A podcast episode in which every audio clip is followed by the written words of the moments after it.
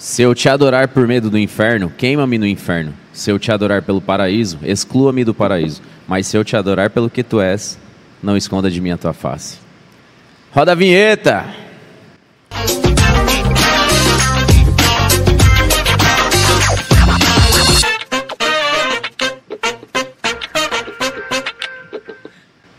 Buenas noches.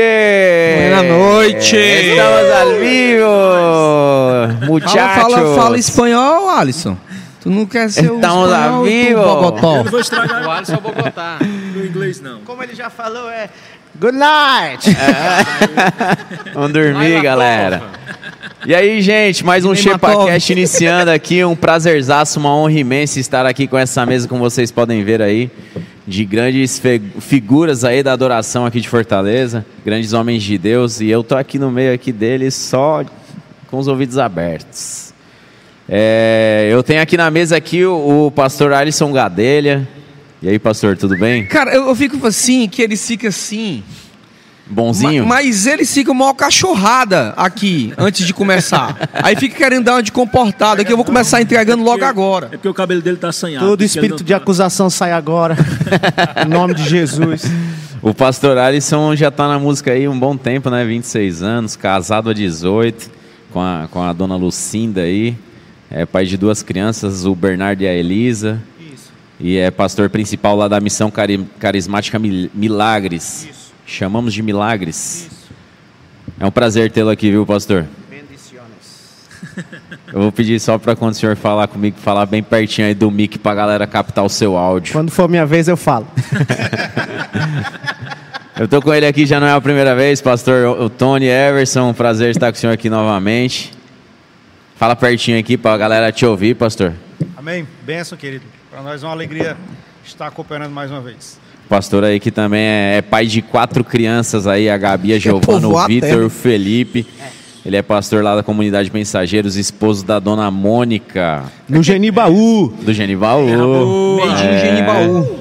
Eu tô também aqui com o pastor Tiago Girão, da comunidade Mais Amor, casado com a pastora Mara Girão e o Linda. pai, pai do Aleph e do Levi Girão. Lindos. Prazer, pastor. Fica à vontade, viu? Prazer é meu, coisa linda. Tá aqui mais uma vez. Maravilha. Aqui, vai ser bênção. É isso aí. Eu tô também, tô com aqui o nosso pastorzão, pastor William Marques, né? Diretamente da Lagoa do Urubu. Aqui. Eu tô também aqui com o Você me pastor. conhece, né, pô? É, o pastor, o pastor William aqui já não, não preciso mais apresentar pra galera. É o pastor Léo Drummond, casado com a pastora Sil Drummond, pastor da Tenda Church, diretamente de Belo Horizonte, Minas Gerais. Isso aí. Eu amo Minas Gerais, ó, cara. Minas Eu Gerais também. é o top, melhor velho. queijo, o melhor café. É o melhor queijo, o melhor café. E o povo Muitas- mais humilde. muitas- muito- é o povo mais humilde. mas, eu, mas eu vou falar, Fala eu, um eu sou, eu sou mineiro, nascido no Ceará. Olha Eu já me aí. considero um cearense de nascimento. Essa cidade me acolheu de maneira incrível, esse estado. E eu, sinceramente, é engraçado quando você entra, você parece que você tem lembranças de infância desse lugar. E eu só estou há sete anos aqui. Uau. Demais. É. Ele, a Mariah Carey da adoração, o jovem príncipe dos cantores, ele o sucesso, ele o mega astro que chega atrasado no podcast, porque o pastor dele esqueceu ele. Bora, Maítra, deixa de fazer O hora. engraçado foi ele me mandando mensagem desesperado. Ei, cara, o pastor William já tá aí. Fala no microfone. O pastor William, pois é, porque ele mandou Boa uma madrugada mensagem. já pra todo mundo aí. Gente, a- o Adriano Muito chegou obrigado. atrasado, a culpa é minha. É porque esses caras ficaram enlouquecendo. Aí eu tive que chegar antes pra gente jantar. E daí eu passei tão na peça que eu esqueci de pegar o Adriano. Aí o Adriano, eu já aqui, sentado na mesa, Adriano, ô pastor. Ele mandou mensagem Mas pra mim. aqui, e o- ainda deu tempo, hein? Mandou ainda. mensagem pra mim. O pastor Eu ele já tá aí. Aí eu, égua, mano, não acredito. Não, eu mandei um áudio pra ele assim, falei assim, pastor, o senhor disse que estava chegando, porventura o senhor passou direto e me esqueceu? Misericórdia. Pior que eu tava, falei contigo no sinal, velho. Mas é muita coisa, vamos embora. Isso só acontece num, podcast de cearense. não isso aconteceria isso, Não vai acontecer isso no, no- no- de São Paulo. Agora aqui, Acontece. esse Ô, pastor Léo, eu compartilho também, viu? Eu também sou paulista, mas já tô aqui há sete anos. Tu é paulista, nem parece. É. Não parece, mas eu sou. O pai dele era O cearense. Ceará tem essa carinha Pior que céu, não né? também. Acolhe todo mundo. Mas a gente tá aqui, eu já aprendi o Yay também, é tudo nosso. É, esse daqui é o ShepaCast 014, Adoradores de Fortaleza, e como eu disse, é um prazer estar aqui com vocês. É, eu gostaria de pedir para você que está em casa agora nos assistindo, compartilhar com o maior número de pessoas. Tenho certeza que nós vamos ter uma, uma noite aqui extremamente abençoadora. Esses caras aqui têm história e poder demais para falar aqui. Então não sai daí, fica com a gente, compartilha, traz todo mundo, cachorro, todo mundo põe nesse sofá aí, que hoje vai ser sal, viu? Hoje o pessoal já tá fritando aqui, né, na, na- no chat aqui, mandando um alô, estão falando aqui. O, o Alisson já tem fãs aqui na Casa Amarela, a galera aqui, ó. É, no YouTube já A vai mandando seu alô aí que a a, mulher gente já, dele já aqui fala tá aqui contigo. dizendo aqui careca mais lindo. Olha, meu amor, como estás? Te amo! Olha aqui, rapaz, tá todo mundo falando aqui, o pessoal mandando boa noite. Olha aí.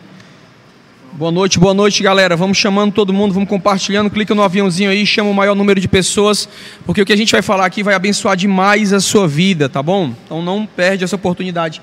Galera, se vocês quiserem ir acompanhando também, sabendo como é que tá, só olhar no, no link do YouTube que foi jogado aí no nosso grupo aí. Eu vou, eu vou, eu, eu aqui eu tenho já como lei, eu começo aqui com a braba, assim, eu sou o menino que gosta das brabas, sei dar a voadora nos peitos.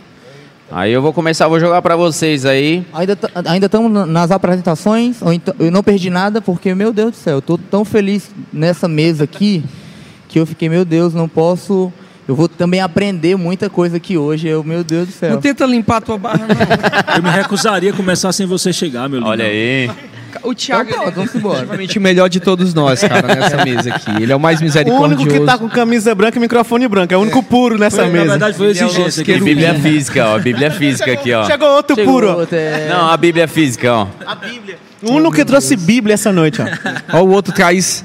Filma aqui, filma, na mesa. Olha o que, é que ele tem na mesa, ó.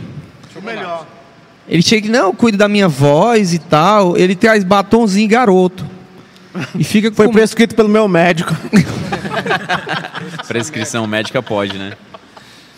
É, gente, como eu tava dizendo aqui, eu vou lançar a brava pra vocês aí.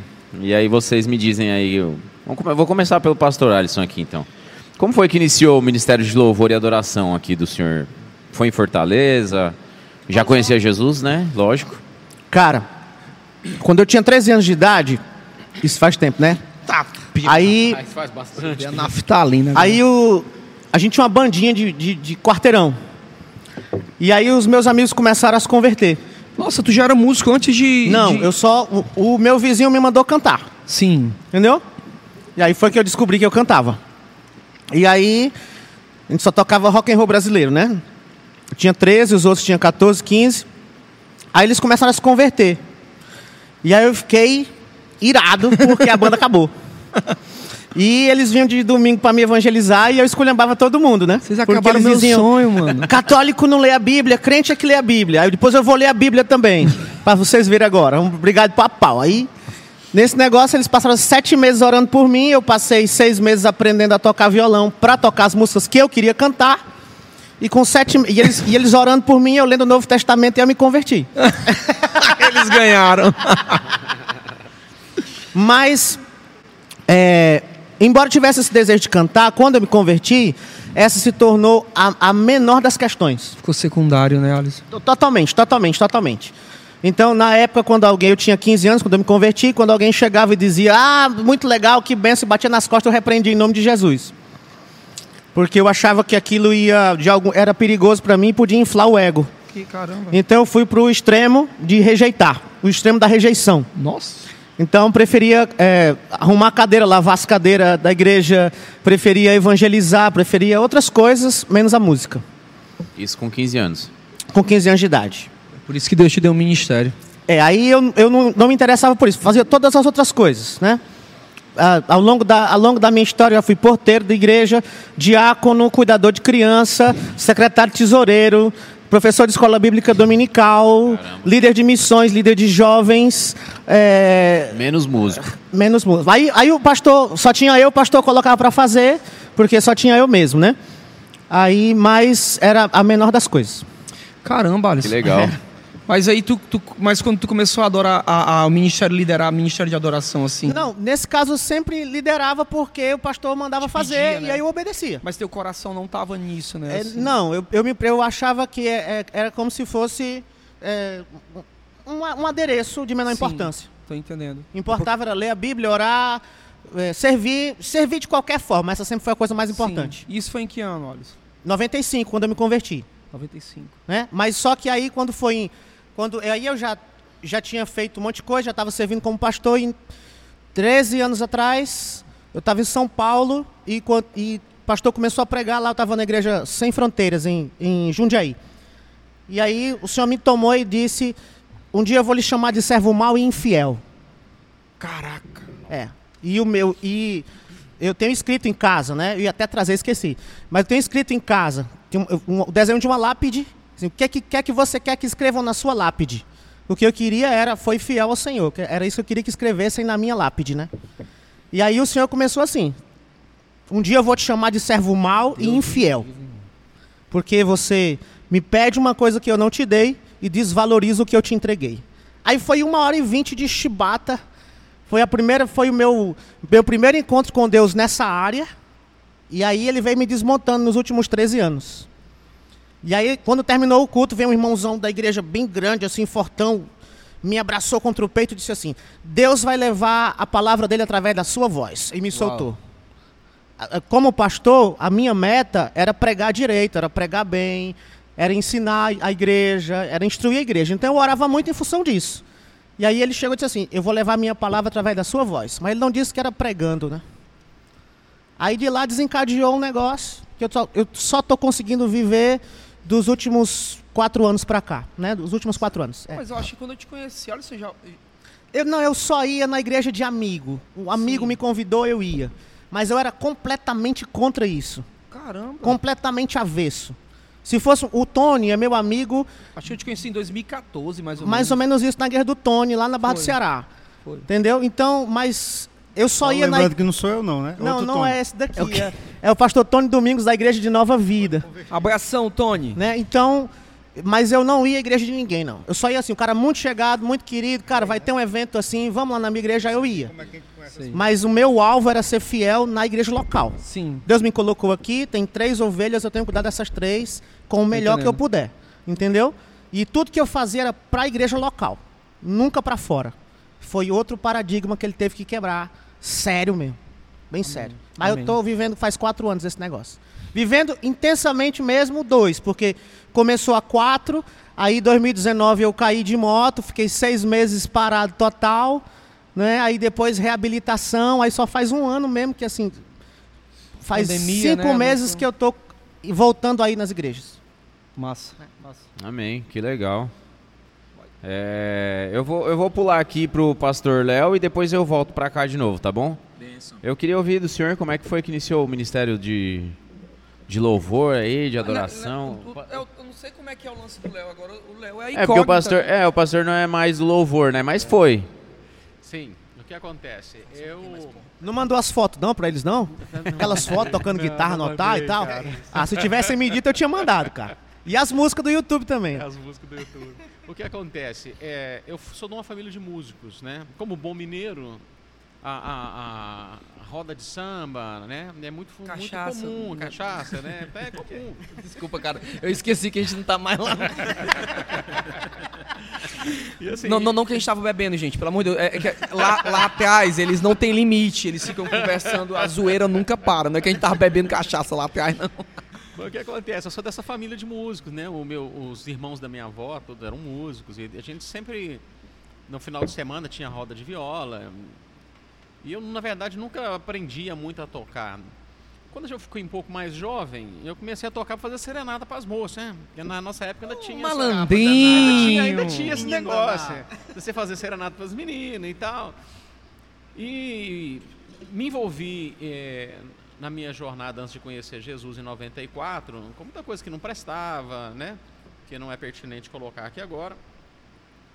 Mas entrei na igreja já como músico, já tocava no mundo, já Tocava o quê, Léo? Tocava violão e guitarra. Violão e guitarra. Mais, mais violão, né? Eu, eu mais desenvolvia guitarra na igreja. E aí quando eu entrei na igreja, eu o pessoal já sabia, né? Porque assim, eu fiquei oito anos no ocultismo e, e, e a minha mãe orando. Maria é até macumbeiro. Ah, não, né? Antes fosse. Satanista, mano. O nome é satanista. Era mais ou menos assim. Aí Bebia sangue de Aí morcego. o que acontece? A minha mãe orando, né? E, e é engraçado, tem um caso en- engraçado que eu estava num carnaval em 94 e estava tendo um batismo na igreja e a pessoa estava sendo batizada e Deus falou no ouvido da minha mãe: O próximo batismo, seu filho vai estar lá. Aí ela falou que olhou assim para trás, né? E falou assim: Gente, essa mãe é abençoada demais. Ela, o que, que ela ouviu? Que a próxima vez. Aí Deus falou: Não, falei foi para você. Eu tô até arrepiado. Isso, aí a minha mãe falou, como é que pode? Meu filho tá lá em Minas, no carnaval, tocando no carnaval.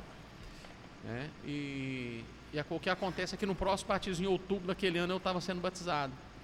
E aí comecei a me envolver com louvor na igreja. Comecei a me envolver, é, é, me apaixonei pelas músicas cristãs na época. Tu tinha quantos anos? Eu fui em 94, essa conta já não é muito boa de se fazer. né? Sim. 20, 20, 94, eu ta- em agosto, dia 12 de agosto de 94, sabe o que que eu tava fazendo? Nascendo.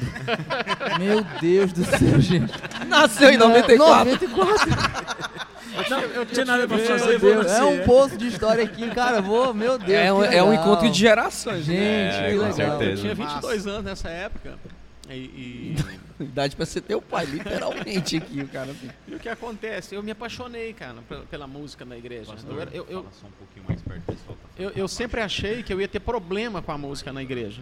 Eu ouvia a minha mãe falando, eu falei, mãe, nunca vou pra igreja, eu amo música.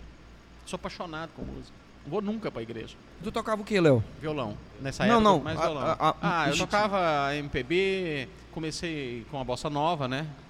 Eu aprendi tu- a tocar violão com a bossa nova. Tu era da turma do Caetano. É, mais, mais, Mas tu apanhava? É, mais de mais Era torturado? mais da é, João Gilberto, Tom Jobim, era mais essa praia, né, do que a praia mais tropicalente, né, vamos dizer assim, tropicalista, né, é o termo mais correto.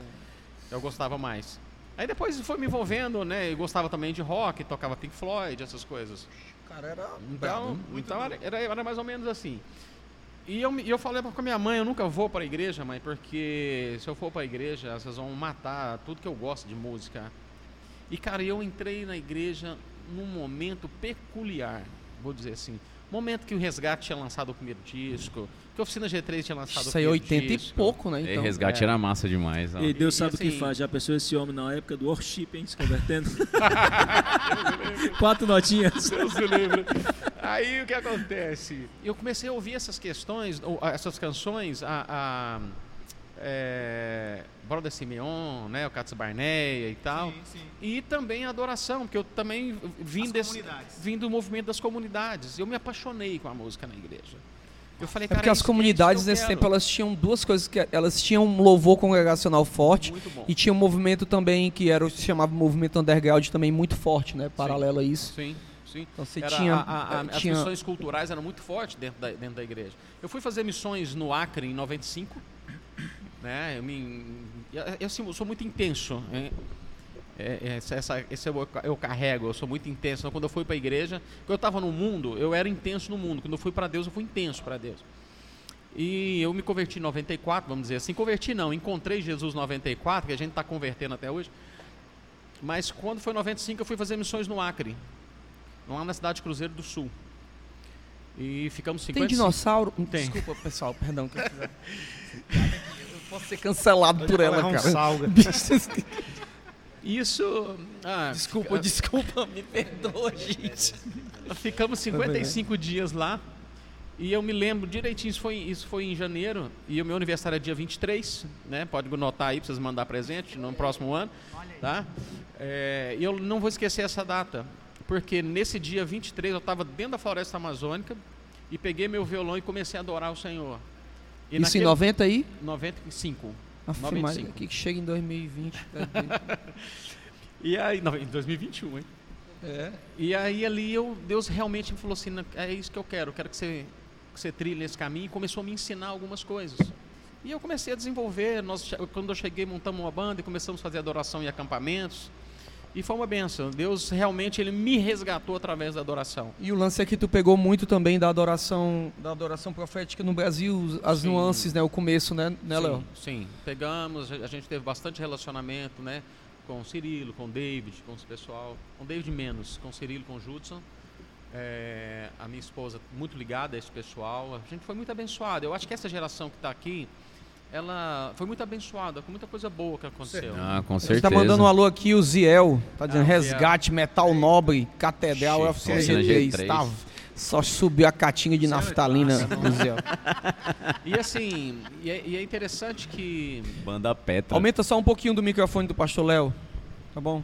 É interessante que muitos anos depois, nessa jornada de música, né, nós tivemos a oportunidade, eu ministrei no Decol no Brasil, e, e em, em- outras igrejas, em outros movimentos, fizemos 72 horas de adoração em 2000 em Goiânia, um movimento muito legal, juntamos mais de 60 igrejas nesse movimento, foi, foi um marco, né, porque em, em 2001, em 2001 fizemos, em 2000, e nesse ano, ou, em janeiro né, de 2001, 2000, 2002, janeiro de 2002, houve uma enchente e tirou o marco né, da, uma- da cidade de Goiás Velho, que era uma fundação da cidade, né, e lá tinha um marco assim, idólatra naquela cidade, e veio uma enchente e removeu o marco, então isso marcou a cidade. Né, nós, nós ajudamos na edificação desse movimento. E eu lembro que Deus me deu uma canção que o refrão dela falava assim: Hoje eu sei que não há órfãos em teu reino. Né? E hoje eu sei que ninguém come só na tua mesa. E que não há limites para o teu amor. E Deus falou: Você vai viver dessa canção. Eu achei que eu ia ganhar muito dinheiro com essa canção, entendeu? Mas na verdade o que Deus queria me dizer é que através desse princípio é, ia se estabelecer a minha vida. Né? E, e é isso, a adoração ela não, não, tem- não, não fala de dinheiro. A adoração não tem a ver com dinheiro. A adoração tem a ver com princípio. E é fundamentado nesses princípios que a gente precisa caminhar. Amém demais. Castanha. Castanha. É. Sensacional. Obrigado, viu, pastor? Colaborou demais aí já. E só estamos começando, hein? É, pastor Tony Everson, tá quietinho aí, tá escondido. É, ele fica Mas assim, deixa eu começar, mas não. ele não... Deixa eu começar não. Diz pra mim como é que foi o início aí. Cara, é, a adoração, para mim, sempre foi algo que marcou muito. Porque, claro que hoje nós estamos à frente de, né, é, da congregação, mas é, no meu início, a questão da adoração, né, de ser ministro de louvor, foi a, a- a- o pontapé inicial. Você o Léo estava falando aí sobre né, o movimento do Cirilo. Cara, isso aí eh, eu peguei muito bem essa época aí, sabe? Então, Se converteu em que época, Tony? cara, eu eu entreguei a minha vida para Jesus no dia 1 de janeiro de 2003. Sim. A partir dali foi onde o Léo falou sobre intensidade, né? Eu também era muito intenso quando estava no, né, na- nas coisas da minha carne. Mas quando a gente começou a, a entregar a vida para o Senhor mesmo, foi da mesma, na mesma proporção, na mesma intensidade. E assim, é, e a questão do, da adoração, né? Naquela época, Cirilo, David Keelan, Tony era terror ali naquele forró da barra ali. nossa.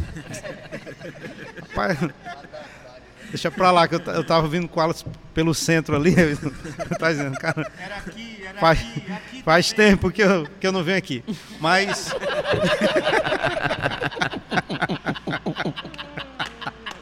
Graças a Brincadeira, Deus. brincadeira. Então, assim, é, é, logo no começo, né, é, é a questão de, de grupo de jovens na igreja, então a questão da adoração praticamente era todo sábado ali junto com o pastor Alexandre, né, que, que era só... Eu o- só dar um adendo, é que essa época de, de Antônio Cirilo, eu me converti em 2006. Isso. Antônio Cirilo, David Keelan, é, Nívia Soares, Exatamente. eles marcaram uma geração, né, Diante demais, do trono, né? né? Heloísa Rosa, demais, exatamente. cara. E aí todas essas bandas de rock que a gente Verdade. falou aqui, demais nessa É época. verdade. Então, assim, a- a- o registro que eu tre- tenho, assim, da, da minha, do início da caminhada, cara, é violão, monte, né? Mas tu já tocava, Tony? Já, já tocava, já.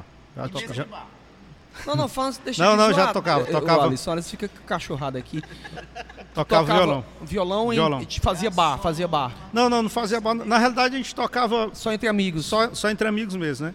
Então, assim, é, aí a, questão, a gente começa, começou a tocar né, para adoração ao Senhor mesmo, né? É, porque, assim, você está é, jovem no mundo, você tem suas, seus amigos, né? Então, é, a gente, ao entrar na igreja, né, e, e começar a buscar o Senhor, a- as amizades mudam. É, os então, ciclos a- mudam, né? Exatamente. Então era o que, o- todo final de semana para a gente era a questão de a gente estar na casa de um ou de outro, ou é, é, numa praia de Iracema, na beira, né, né, ou no monte, para adorar, né? E ali foi onde a gente começou a mudar os repertórios, né? Saiu da Legião Urbana, saiu do Raul Seixas, saiu do Nirvana, para entrar ali no, no Antônio Cirilo, então assim, e, e- e outros, né? Da, e, e ali foi o meu começo, né? E ministerialmente, eh, eu sempre busquei fazer que nem o Alisson. Eu eh, busquei servir, né? O que tinha, o que, que, o que aparecia para fazer. Servo de todos os meus irmãos. Isso. E foi assim que eu comecei. Até o dia em que eu comecei a ajudar um pastor e naquele trabalho que ele estava começando não tinha grupo, não tinha ministério de louvor. E foi aonde eu comecei a, a tocar, né? Quando foi a isso aí, adorar. pastor? Quando, isso mais ou foi menos? 2004, 2005. Ah, então mais não ou menos. demorou muito depois da sua conversão. Não, não, não. É aquela questão da intensidade. Sim, Ela é- sabia, né? Eu sabia o que eu queria. Se, eu, se fosse para o É Senhor. porque, é porque isso é eu acho que intenso. 2000 até 2007 as coisas foram muito aceleradas, muito acelerado. no Brasil. Exatamente. Muito, que eu tô só vendo isso ag- agora. Uhum. Agora em 2018. Não, quando virou 2019 para 2020. É, é essa tô conversão em massa eu acho que rolou né, nesse período mesmo, né? Não, mas não era só conversão, É. era, era, tu- era muito louco, era tudo Visitação. muito. Era, Era tudo era muito muito intenso. intenso. Era. É, é, é, sem querer cortar o Tony aqui, mas nós fizemos um acampamento mais ou menos em 2000, e, 2000 2001 mais ou menos. E foi o começo, né, do pessoal da casa de Davi. Né, eles nem tinham uma banda. Não, não ainda. entre agora aí não, que. Ah, então tá. nem entre deixa- agora não, que. Então tá bom, deixa quieto. Eu vou te deixar já já falar disso aí. Então, assim, é, então a gente começou a, a ministrar louvor nessa, nessa época, né? Digamos assim, mais na questão da, da, da necessidade do, né, do, do começo a de uma obra, né? pessoal é e, a, assim, e, a, e, a, e a- então foi nisso aí que veio o aperfeiçoamento. Então, assim, eu estava até dizendo pro Alisson que eu, é, é, o Alisson está tá numa transição, né? Da, ele era pastor de, de cuidar da igreja, de, de, minis- de pregar, para essa de ministro de louvor, né? E eu tenho a, a- eu, tô- eu fiz a, Tá fazendo o caminho o inverso. caminho inverso. Eu comecei né, com, com o Ministério de Ado- Adoração, abrir, é, como a gente chama, né, abrir a reunião para preparar ali o, o terreno para a palavra, né, para o pastor. E então assim, na minha vida, para mim eu, eu sinto uma, uma dificuldade muito grande, por exemplo, quando eu quando eu estou num lugar que eu subo para pregar, porque na minha casa começa com adoração, então eu, eu- o- a questão da adoração está muito relacionada para mim. Para mim é, é- é- é o complemento, né? Tu Aquilo que prepara primeiro exatamente. assim, depois- isso, pronto. entendendo? Sabe? Preparar aquele ambiente, né? E é, foi dessa forma que a gente começou e temos visto aí os anos passarem e graças a Deus, né, Deus tem é, levantado também no meio, a gente percebe aqui verdadeiros adoradores, né? Tem muita coisa aí para acontecer e a gente fica feliz naquilo que a gente está vendo. Amém demais. Antes de entrar aqui no, no pastor Tiago Girão, vou mandar um abraço pro pastor Beto Girão aqui, ó. Bonitão. Beto tá aí. Ele Meu falou, lindo ó, ele- ele- cheiro. O Beto e o Thiago aqui, era ó. pagodeiro, viu? Nós vamos já falar sobre então isso. eu, eu vou dizer, ó. Não me perguntem qual Eles estilo começaram o ministério no eu Ele. Ele tá Ah, falando aqui, ó. assim, Tony, ó, tirando o Tony, só, só tem fera. É porque eu ouvi o senhor dizer chamar ele Tô de dizendo que ele é pagodeiro? Aí eu já falei, ó, tá vendo? Então eu já vi porque que ele mandou esse recado aqui, ó. Não, é um dos homens mais amáveis que eu conheço. Ele já esperava. Pastor, a gente te ama, viu? Um abraço. Vamos lá, pastor Tiago. Como é que foi o início aí dessa carreira, cara? Vamos, só, não, só me recuso A a Mara falar tá de- dizendo aqui, o mais lindo é o? Thiago. Uau, ela é a mais linda das lindas. I love you. Até mais tarde. Ele que. Não, eh, tu vai fazer 40 anos ou fez 40 anos? Eu vou fazer 40 anos já já, daqui a alguns, algumas horas. Olha aí, rapaz! Rapaz. Ele Corpinho tá... de 25. viu? Aí, tá melhor do que o Tony com Por sinal, 23, ó. eu quero fazer a propaganda da ação que a gente vai fazer amanhã, hein? Logo, logo. Pode sim. Por favor. Em nome de Jesus. Sim, vai lindo. É Me so- diz como é que foi o início da sua, da sua carreira aí de adorador. Mas, o seguinte, eu me converti em 98. É, aliás, eu me converti não, me convenci. Em 98, é, através de um problema que uma tia minha passava de, de, de possessão demoníaca mesmo. E três, eu, Beto e o Lincoln, a gente se juntava para orar por ela, junto com uma. com São uma irmãos? base. O- o- Vocês? eu e o Beto girão irmãos. O Lincoln é um, é um primo irmão Ah, sim, sim, nosso Sim. né? E aí é, a minha tia foi liberta e eu acabei virando por, por necessidade um ministro de louvor. Nunca cantei nada. Aí eu, descobri, eu, eu aprendi a tocar por necessidade na revistinha a música Cristo é o meu sol. Então era no início do Ai, louvor. era, cara, Cristo é o meu Cristo é meu sol. sol. Na hora do ofertório, Cristo é o meu sol. Era Isso aí é da, apelo- da Igreja Batista Cristo é o meu Peniel de. Fortaleza, cara, isso aí. Nielson, composto por Nielson, É o Nielson, eu Era só conheci ele. ele filho era da igreja- pastora Arildes. Eu, eu era É, da claro, cara. Eu conheci ele, eu- ele, ele, Rapaz, ele eu, cantava, eu cantei tanto Cristo é o meu sol que eu ficava bronzeado, meu irmão. Você é irmão do Era Beto só o mesmo. que eu sabia cantar. E, e aí, cara, infelizmente. Mi menorzão. Mi menorzão, na, na época da pestana eu fazia um. Eu tirava porque eu não sabia fazer. Como esse Cristo é meu sol, porque era mais Benção. fácil. Eu quero No mundo esse... aprendi o Nirvana, né? Ah, vocês, Na igreja tocavam, Cristo é meu sol. Vocês tocavam.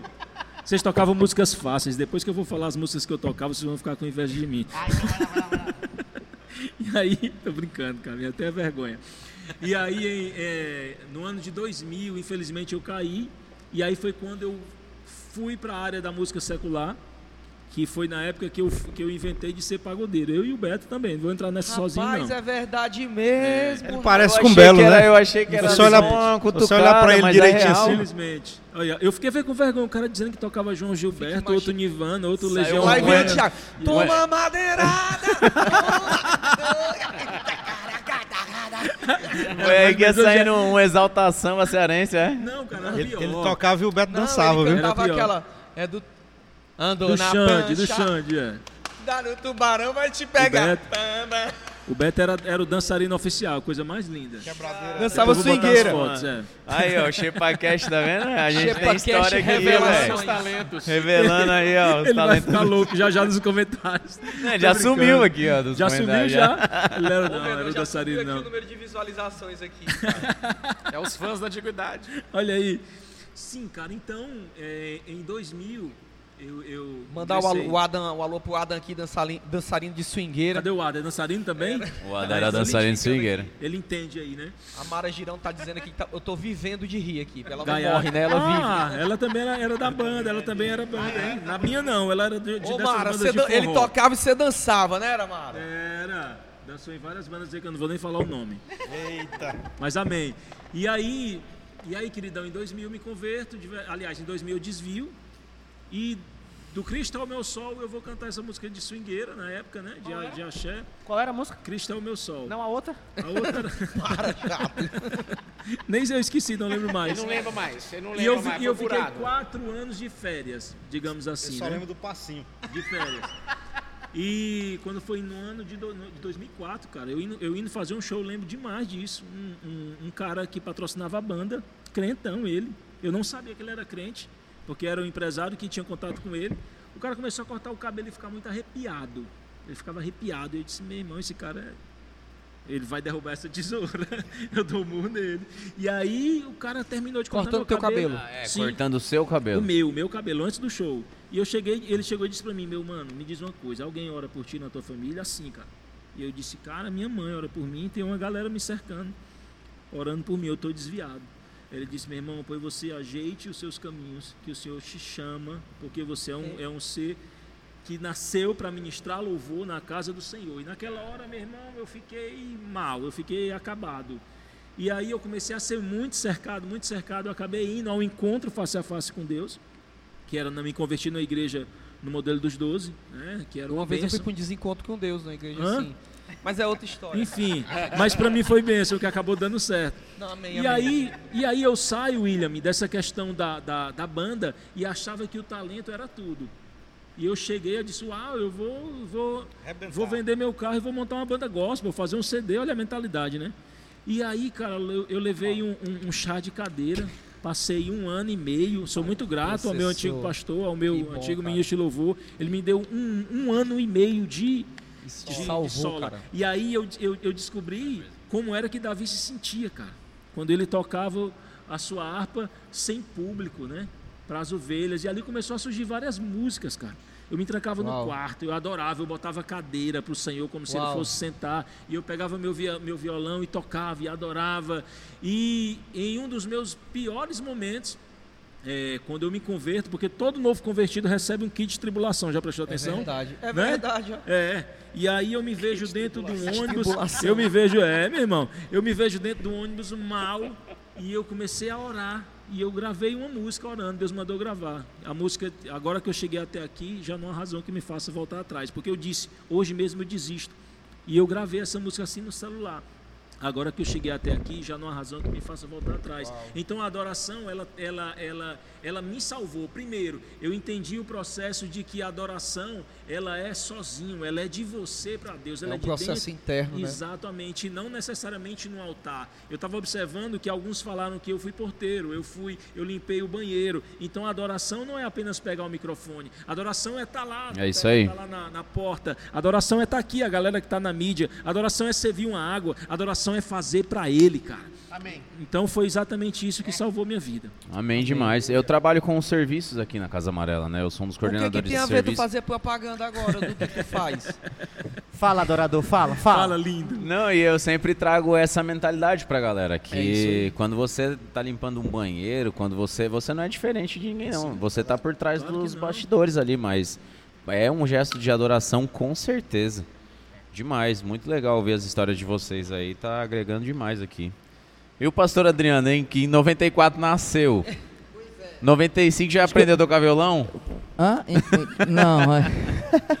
Só que, diferente de, né, de todo mundo que contou a história aqui, eu já nasci num berço cristão, né? Sortudo. Que é, é- Talvez sim ou talvez não.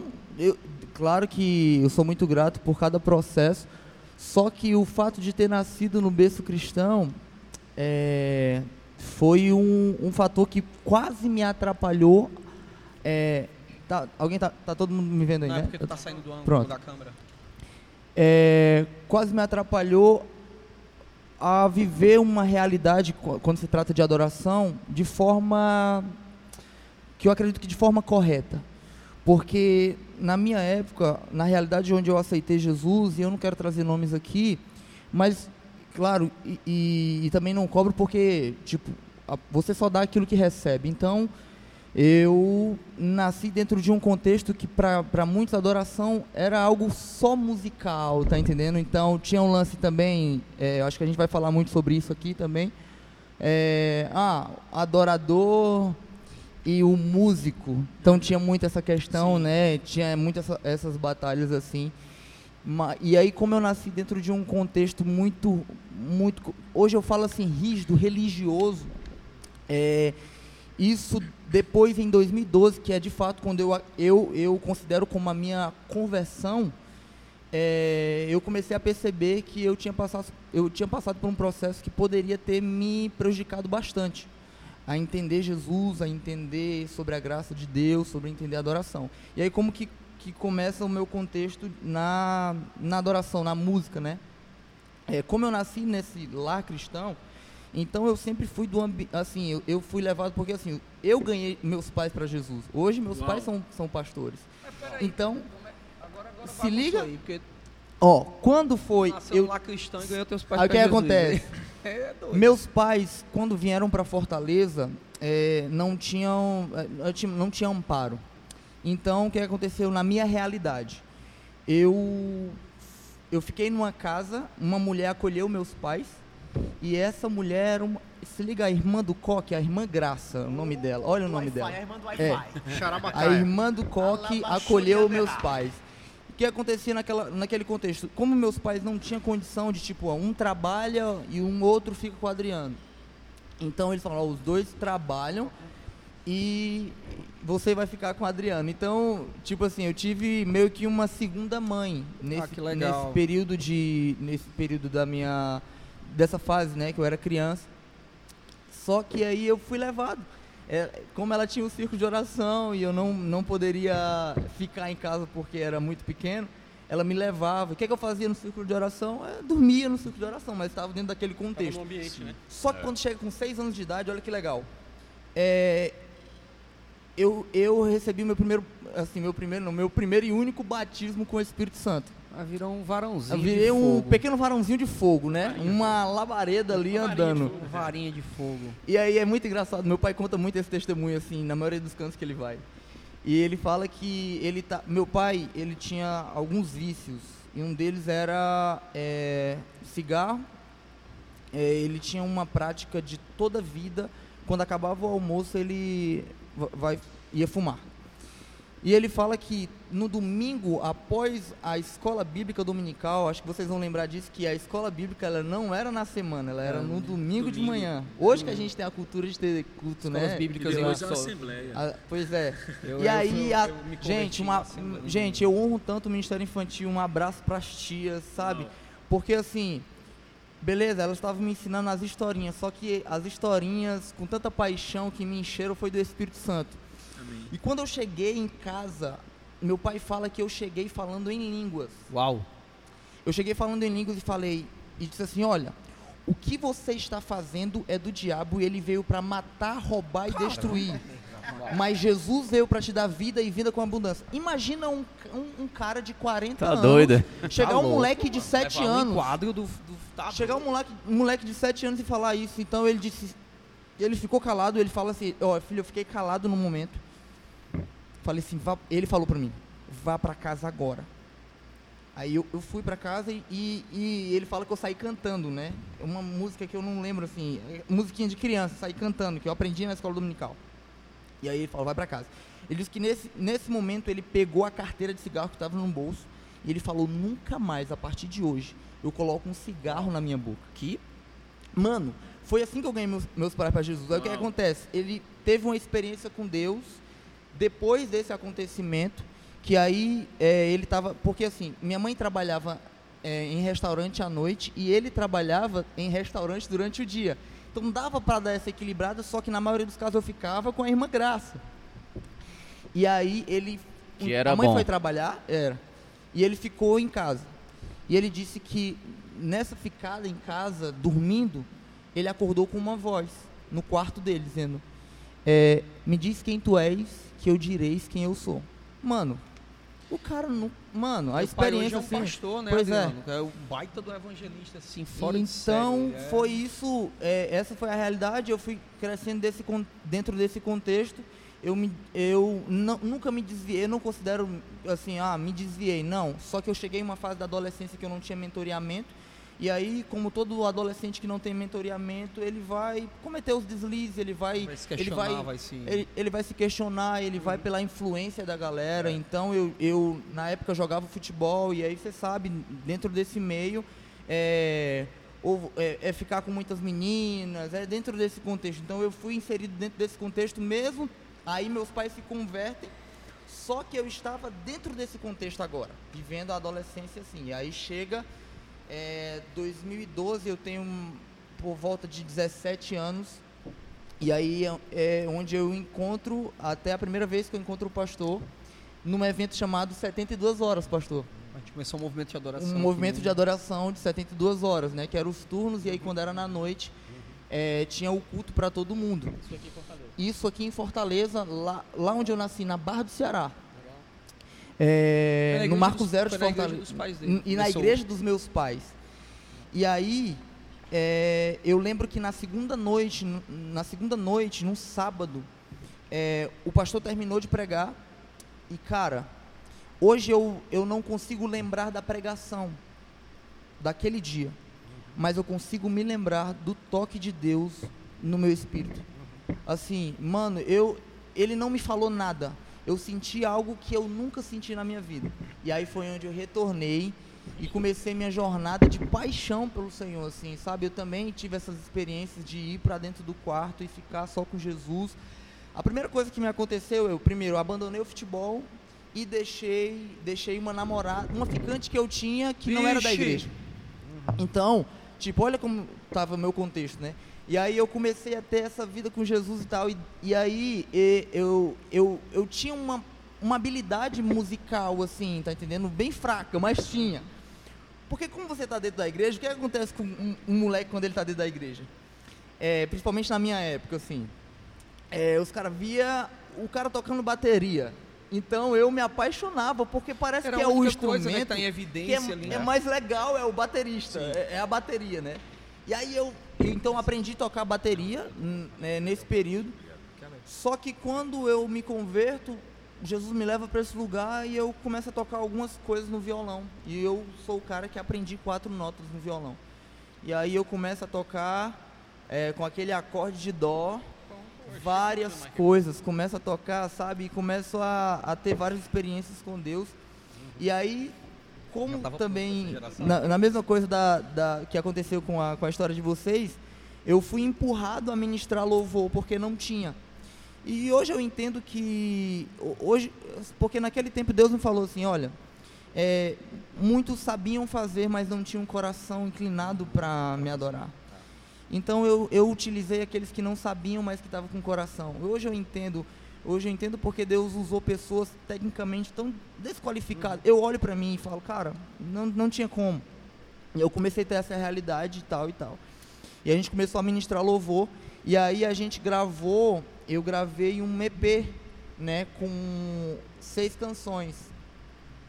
Com seis canções. E, e aí, é até engraçado essa história música aqui. boa pra caramba. Mano, assim, Eu sou apaixonado por uma das músicas do Adriano. Tem uma música dele tem que uma eu- música minha quebra. que é Eu Habitarei, que fala, que é a música de Davi, né? Tá precisando É, Salmos dividir isso com a 23. gente, né? Tá precisando É, e Não, aí é que porque eu conheço ele não, mas a música é boa. Mano, música e é- assim, o que que acontece com, com esse álbum por, por completo? Eu fui roubado. Vocês não sabiam disso? Só o pastor sabe disso. Não tô sabendo também não. Não, eu- talvez você não lembre, mas eu falei. Eu fui roubado por quê? Porque nesse lance de direito autoral tem todo um Ah, registro, a gravadora, né? gravadora, disse que ia gravar as coisas no meu nome. Eu também pensei que ia ganhar muito dinheiro no, no, no- com as músicas, né? É, ma- Vai, CRC. mas o que acontece?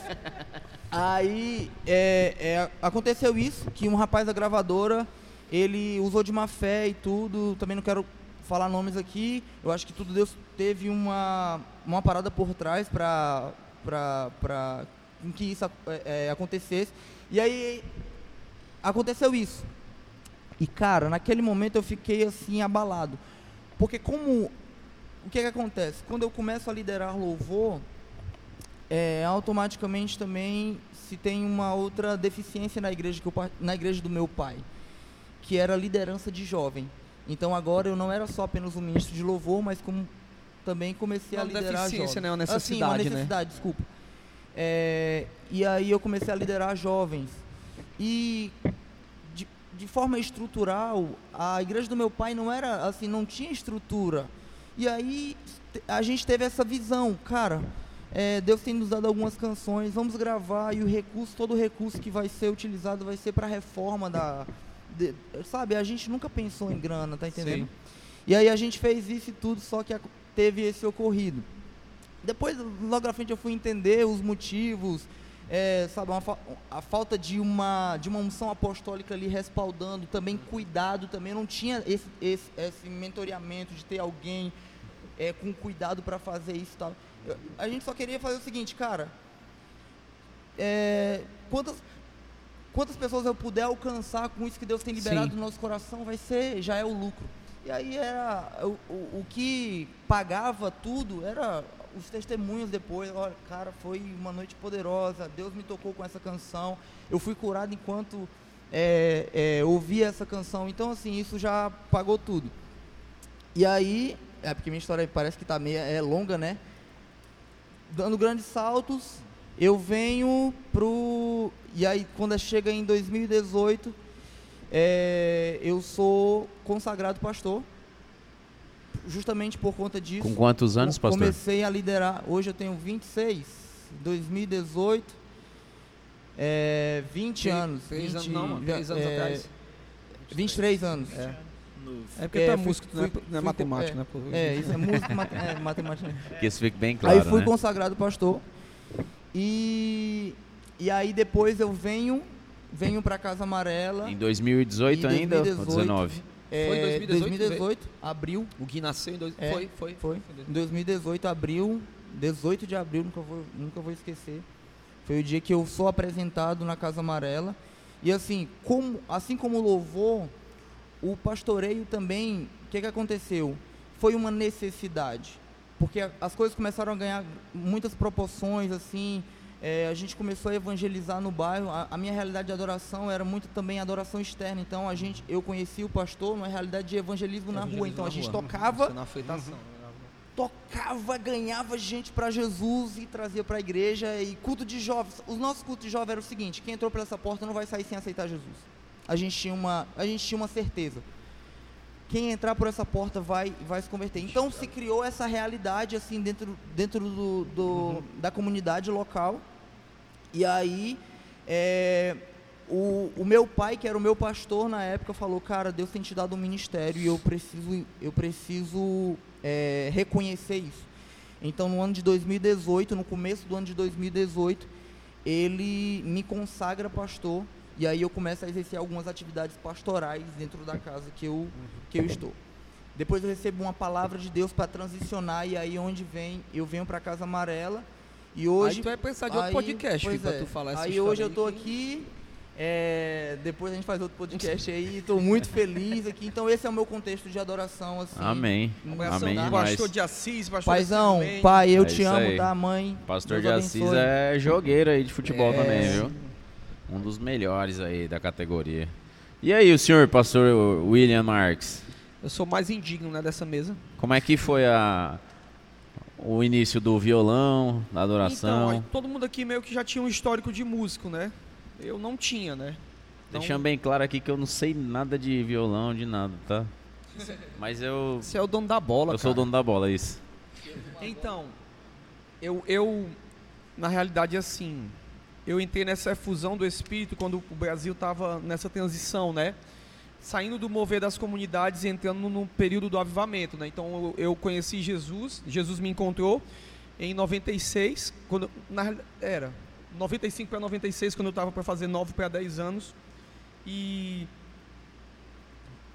é, eu não entendia na época, mas hoje eu entendo o porquê que na realidade não foi eu que procurei o fogo, foi o fogo que me procurou por causa do legado do, do- da minha família, que hoje eu entendo que Deus ele não nega sementes de uma família, né? O, o, o meus bisavós, eles foram fundadores, junto com Daniel Berg e Gunnar Vigan, do movimento pentecostal aqui no, no estado do Ceará. E a minha família tinha se perdido nisso, né? Então, a- eu, eu fui evangelizado por uma tia que estava louca na época. Hoje sabe, né, que era problema de tireoide tirar a mulher do ar, né? Na época eu não sabia, ela era tia louca. E ela me levou um dia para a escola bíblica dominical, eu e minha prima, e todo mundo ficou doido pensando que ela tinha sequestrado a gente. Só que ela tinha levado a gente para o culto e eu, quando eu cheguei naquele ambiente, eu amei e eu me identifiquei. Então, nada na minha vida foi meio que convencional, foi tudo muito louco assim, né? Então comecei a ir para a igreja, eu amava aquele ambiente, era de escolinha bíblica dominical. E daí a minha Deus trouxe a minha família de volta através da minha vida e da vida da minha prima, né? Então as promessas começaram a ser reativadas na minha família.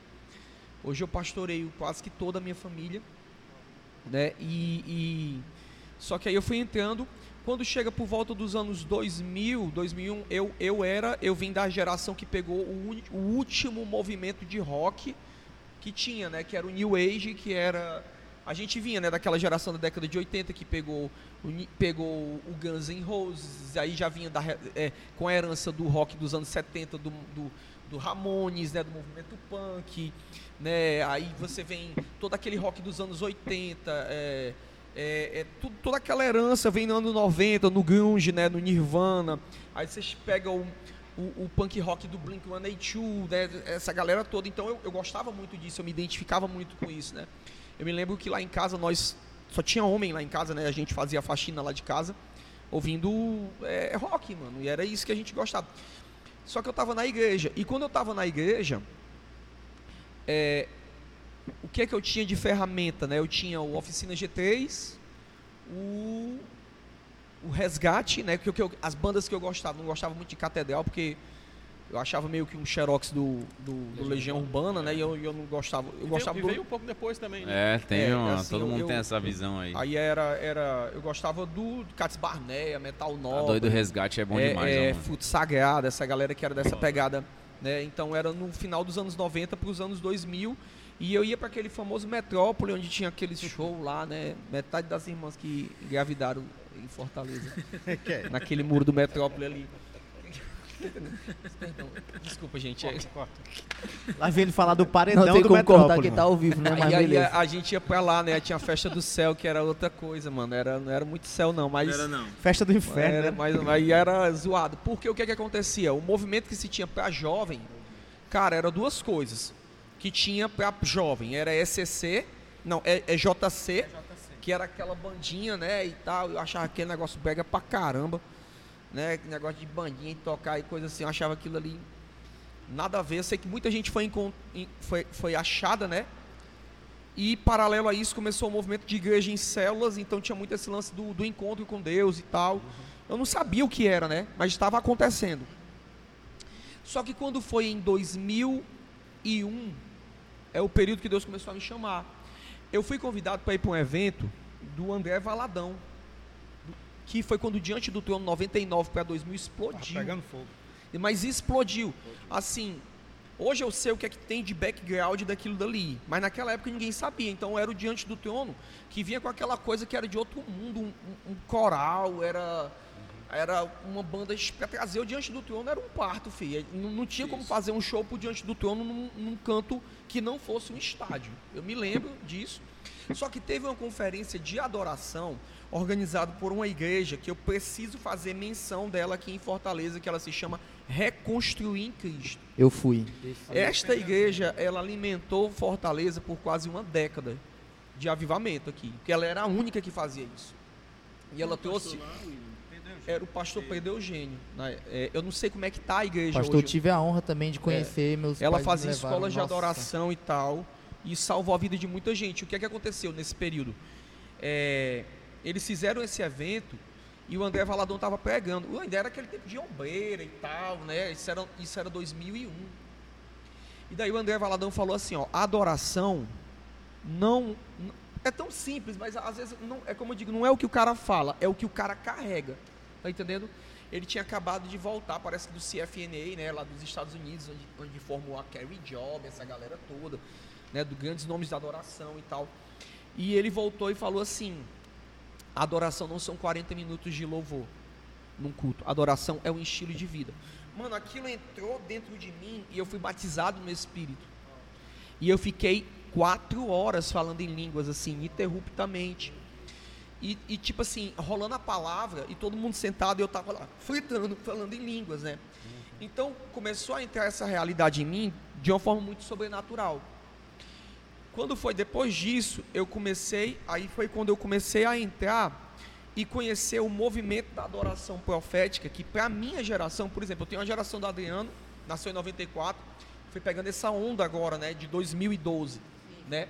Eu peguei a onda dos anos 2000, o Léo viu isso porque ele tava, acho que tinha o que nessa época no começo, em 2000, 99, 2000, tu tinha 2000 eu já tava com 30 anos já. Pois é, como se o Léo tivesse hoje a minha idade e eu, ti- e eu, e eu tivesse, não, era mais novo ainda do que o E Adriano. eu continuo, né? Tava nascendo. Aí, e aí eu, então o que é que aconteceu? Começou a acontecer um movimento de adoração no Brasil, que era um movimento que ele falava para jovens. Não era brega, tá entendendo?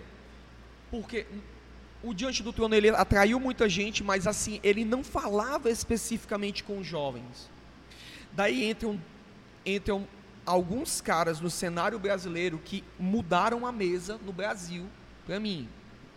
Que quem é? É o Maichi, e o Casa de Davi, que era um profeta com uma mensagem e uma banda musicalizando a mensagem. Tocava de costa ele, né? Não, então, mas assim, hoje a gente vê a galera da, da worship fazendo muita coisa. Mas não, aqueles caras, eu tô falando de 2001. E os caras trazem. E, e não era uma revelação assim, ah, uma palavrinha. Não, era denso. Era denso. Tinha peso de glória. Era. E aí, aí o que é que acontecia? Era ele, e paralelo a ele tinha outro cara chamado Danduque. Que junto do Danduque tinha um corpo de ministros, que entre eles estavam Nívia Soares, David Keelan, Judson de Oliveira, Ricardo Robotella, toda essa galera de Minas que tu conhece bem, Gerson Freire, é o cara do, do Rio de Deus, aquele. Era uma porrada. tá entendendo? A, Ana- a Heloísa Rosa, ela era adolescente nessa época, né? Filho de Deus ou Júnior? Era, o- era o Jorjão, sei É lá. o Jorjão, mas não é de Deus, não. É o Jorjão, Tinha o o Jorjão. trio. Tinha Do o trio. Jorjão, Cristo e Tristão. Que, que Cristo era e Tristão, da Escola Asas de da Adoração, Asas da Adoração. Então, essa galera começou a produzir escolas no Brasil. E, gente, começou a acontecer coisa no Brasil que esse é o evangelho que eu entrei. O evangelho que eu entrei, eu não estou falando que eu ouvi isso. Eu estava nessas reuniões. Eu estava em reunião que começava a adoração e os caras paravam de tocar e os anjos começavam a tocar os instrumentos. Que os vizinhos da igreja ligavam Chamava o corpo de bombeiro. Chamava o corpo de bombeiro porque estão dizendo que o teto da igreja estava pegando fogo. Tá entendendo? Então, tipo assim, de tu tá no local e tu sair contorcido de tanta de tanta glória, mas Louco, assim, louco, não, louco, não é não é uma não é uma, uma glória. Ah, não, não, mano, eu tô falando de coisa. Pó de ouro era brincadeira. Tá entendendo? Eu, eu me lembro desses de de de, de... Falar desse negócio, começa a chover, Eu- tá louco. Não é, já começou até a chover aqui. Eu, eu começo a ver, não é saudosismo disso, é, é reencontrar o, o caminho que você foi acessado. Então, eu era adolescente, então nessa época, quando eu encontrei Jesus, eu tinha namorado, eu terminei tudo. E eu comecei a viver um relacionamento com Jesus muito profundo. E é, o meu veio profético, ele foi muito desenvolvido. E daí eu tava numa ministração, cara, a gente tá falando aqui, galera, começou a chover aqui. E isso é um sinal porque tinha uma conferência chamada Som da Chuva.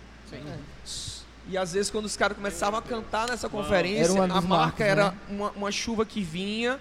Então o- Antônio Cirilo o violão tinha, ali, tinha, tinha, eh, tinha coisas assim, sinais muito poderosos. E paralelo a isso era um movimento missionário que queimava muito no meu coração. Então era muito isso, missões e adoração, andando Isso. muito junto. Então eu fui achado nesse meio, né? E eu primeiro era mais envolvido com a área de missões do que com a área de adoração. Só que eu tava, eu queria muito adorar a Deus. Acho que o sonho de todo mundo naquela época era ter um, um violão, alguma coisa. E eu, eu tava numa ministração do Davi Silva e ele disse que orou por uma menina e essa menina ela começou a tocar violão em uma semana. Eu disse, cara, eu creio nisso. Cara, meu irmão, eu, se você falar, velho, que viver uma coisa, eu vou entender. Se essa pessoa viveu, eu vou viver, velho. Eu nunca tive pra me limitar assim. E eu disse, eu recebo isso. E o que foi que aconteceu? Aconteceu uma parada na minha igreja, que a igreja que- quebrou. E todo mundo saiu. Então, no mesmo dia, eu virei líder de jovens e ministro de louvor. E eu aprendi a tocar violão numa semana. Tá entendendo? Então, o que que acontece? Eu não, eu não, eu não sou, nunca fui um as do canto, né? Como o Alisson e tal, como o Thiago, que manda pra- bem pra caramba. Só que Deus me deu uma habilidade, tá entendendo? Que era de musicalizar a palavra. Então eu comecei em 2006, eu fiz a minha primeira música, né? E eu começava a musicalizar a revelação de cada temporada. E eu comecei a fazer isso, né? E aí eu comecei, fiz o primeiro CD, segundo, terceiro, acho que quarto agora, né, e tal. E sempre com a preocupação de eu, eu, eu, eu via que a forma, eu acho que essa foi a marca que o Casa de Davi, que o David Keelan trouxe, de, de, de é mais fácil um povo entender uma mensagem quando ela é cantada. Lutero fez isso, né? Lutero ele, ele, ele musicalizou a reforma, por isso que ela funcionou mais rápido. E quando eu comecei a ministrar, é, é, eu comecei a ver experiências acontecendo de forma muito sobrenatural. E aí eu comecei a, a, a, buscar para dentro de mim referências. E para o meu começo, o que eu vou dizer para mim foi essencial, essencial para a minha vida. E eu vou dizer, a maior referência que eu tive na minha vida foi um cara chamado Kevin Prosch. Esse cara, ele canta o que a gente canta em 85. Tá entendendo? E eu me identificava com ele porque o veio profético dele é muito grande. Tipo assim, tinha músicas que eu escutava dele há 10 anos, há quase 20 anos atrás que eu vim entender. Tipo assim, tem uma música dele que é, ele diz assim: I, I run around in the wheel of God. É tipo assim, eu quero correr dentro das rodas de Deus. Mano, se você não entender esse local no mundo espiritual e não tiver conhecido ele, você não sabe o que, que esse cara está falando. Ele está falando de Ezequiel, das rodas que rodavam dentro das rodas. E esse cara, ele, eu me encantava nele porque ele cantava a realidade do céu. E e- ele foi um dos caras que liberou avivamento assim de uma forma poderosa. Então eram caras que eram de ambientes. São caras de ambientes. Isso sempre me fascinou muito. Caras de ambientes. Então tinha ele, uma moça do IHOP chamada Miss Edwards, que ela era ministra de louvor lá e, e, e ela era, ela é uma das cantoras assim para mim com a maior marca de escatologia e adoração ao mesmo tempo. E é, é, dessa galera toda né? Tipo assim fora o Cirilo né? Que é, Cirilo é uma máquina de compor né mano? É, é- é assustador o que ele fazia e tal. Teve uma época que ele fazia um louvor por dia, só não gravava todos. Eu, eu vi esse testemunho que ele diz assim, eu, eu- ele, ele cantando, né? Ele dizendo assim, eu faço músicas para Deus, Isso as, as melhores. Eu deixo pra ele. Ele, eu- ele não me deixa cantar. E as piores, eu canto para vocês. Tá louco? então aconteciam as paradas dessas. Então eu vim desse, desse cenário, né? né? Hoje eu já não estou mais ministrando, assim, porque eu entendi que. Para finalizar essa parte, né? é, é, porque senão vai falar Deus e o mundo aí. Mas assim, é. Tá é, entrando no mistério aí, mostrou. é Maneira aí. Mas pastor, que legal ver, assim, é, é- é relembrar, assim, a- o teu começo, a tua história, os teus marcos também, assim, meu Deus. Verdade. O, o, o que, que eu ia falar, velho? Esqueci. Tava falando do Cirilo. Bom, como vocês estão vendo só- aí. só, perdão, vai. perdão. É, é assim, eu, hoje eu me identi- identifico como um salmista, tá entendendo? Eu tenho uma preocupação de didatizar a revelação na canção. E eu acho que isso, pra mim, é um ponto que até a gente pode conversar, porque eu acho que tem esse problema hoje em dia, tá entendendo? Um déficit, assim, quem foi que disse que a música ela precisa ser, ela não precisa portar uma revelação? Eu acho que ela precisa hoje. Sensacional. Gente, eu vou eu vou chamar o Giovanni, mas eu vou antes eu vou falar dos nossos parceiros aqui. É, hoje nós temos parceiros, olha aí. Olha aí. Olha aí as coisas ficando Hoje boas. tem patrocínio, meu Deus, pra melhorar esses microfones. Patrocínio, vamos melhorar os microfones, vamos colocar aqui uns. Um batom garoto. Isso, isso. Água aqui. Coca-Cola. Não, Coca-Cola não, que nós é fitness. É, gente, eu quero falar aqui pra vocês sobre a Micherry.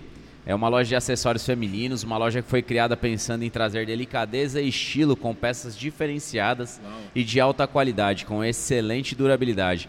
A Micherry trabalha com semijoias, prata 925, romanel e cintos em couro. Eles também trabalham com varejo. Se você quiser conhecer mais sobre a Micherry, procura eles lá no Instagram, o arroba underline Cherry, C-H-E-R-R-Y ponto miss, M-I-S-S, arroba cherry.miss. A Micherry é demais, viu, gente? A minha Leva a mulher, lá. minha mulher conhece ali, meu irmão, é pancada, viu? As coisinhas lá são show de bola.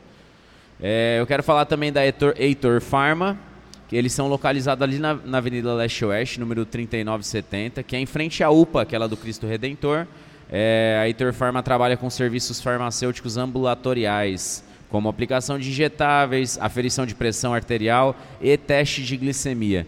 Entregas a domicílio nos bairros Monte Castelo, Barra do Ceará, Cristo Redentor, Carlito Pamplona, Jacarecanga, Vila Velha, Álvaro e Álvaro N e adjacências. E agora eu fico com Isaquiel Silva, Identidade Custom, gente. O Isaquiel, o Isaquiel, ele trabalha com material extremamente valioso, que é a sua imagem, ele faz um custom de bolsas e bags. Eu uso as bolsas dele, as shoulders, né, as viu? mochilas. Cara, você quer material de qualidade, de qualidade, procura Isaquiel Silva Identidade Custom. Ele tem projeto personalizado, ele vende para o atacado, ele trabalha 100% na criação, a coleção da sua loja, tá certo? Procura arroba Isaquiel Silva IC, tá certo? Depois a gente tem também agora aqui, se você quer dar um trato, amigo, harmonização, não demonização facial, mas harmonização facial. Quem é? Quem né, é? Pra dar um trato, cuidar, deixar tudo alinhadinho, levar a esposa pra, ó, ficar com a sobrancelha, a coisa mais linda do mundo. Quem é? Quem é, Sanches? Nadila Viana. Sobrancelhas, tá certo? É isso é um aí. design de sobrancelha. Amor. Você não pode colocar sua sobrancelha em qualquer lugar, né, gente? Pelo amor de Deus, né? E Ó. por último, né?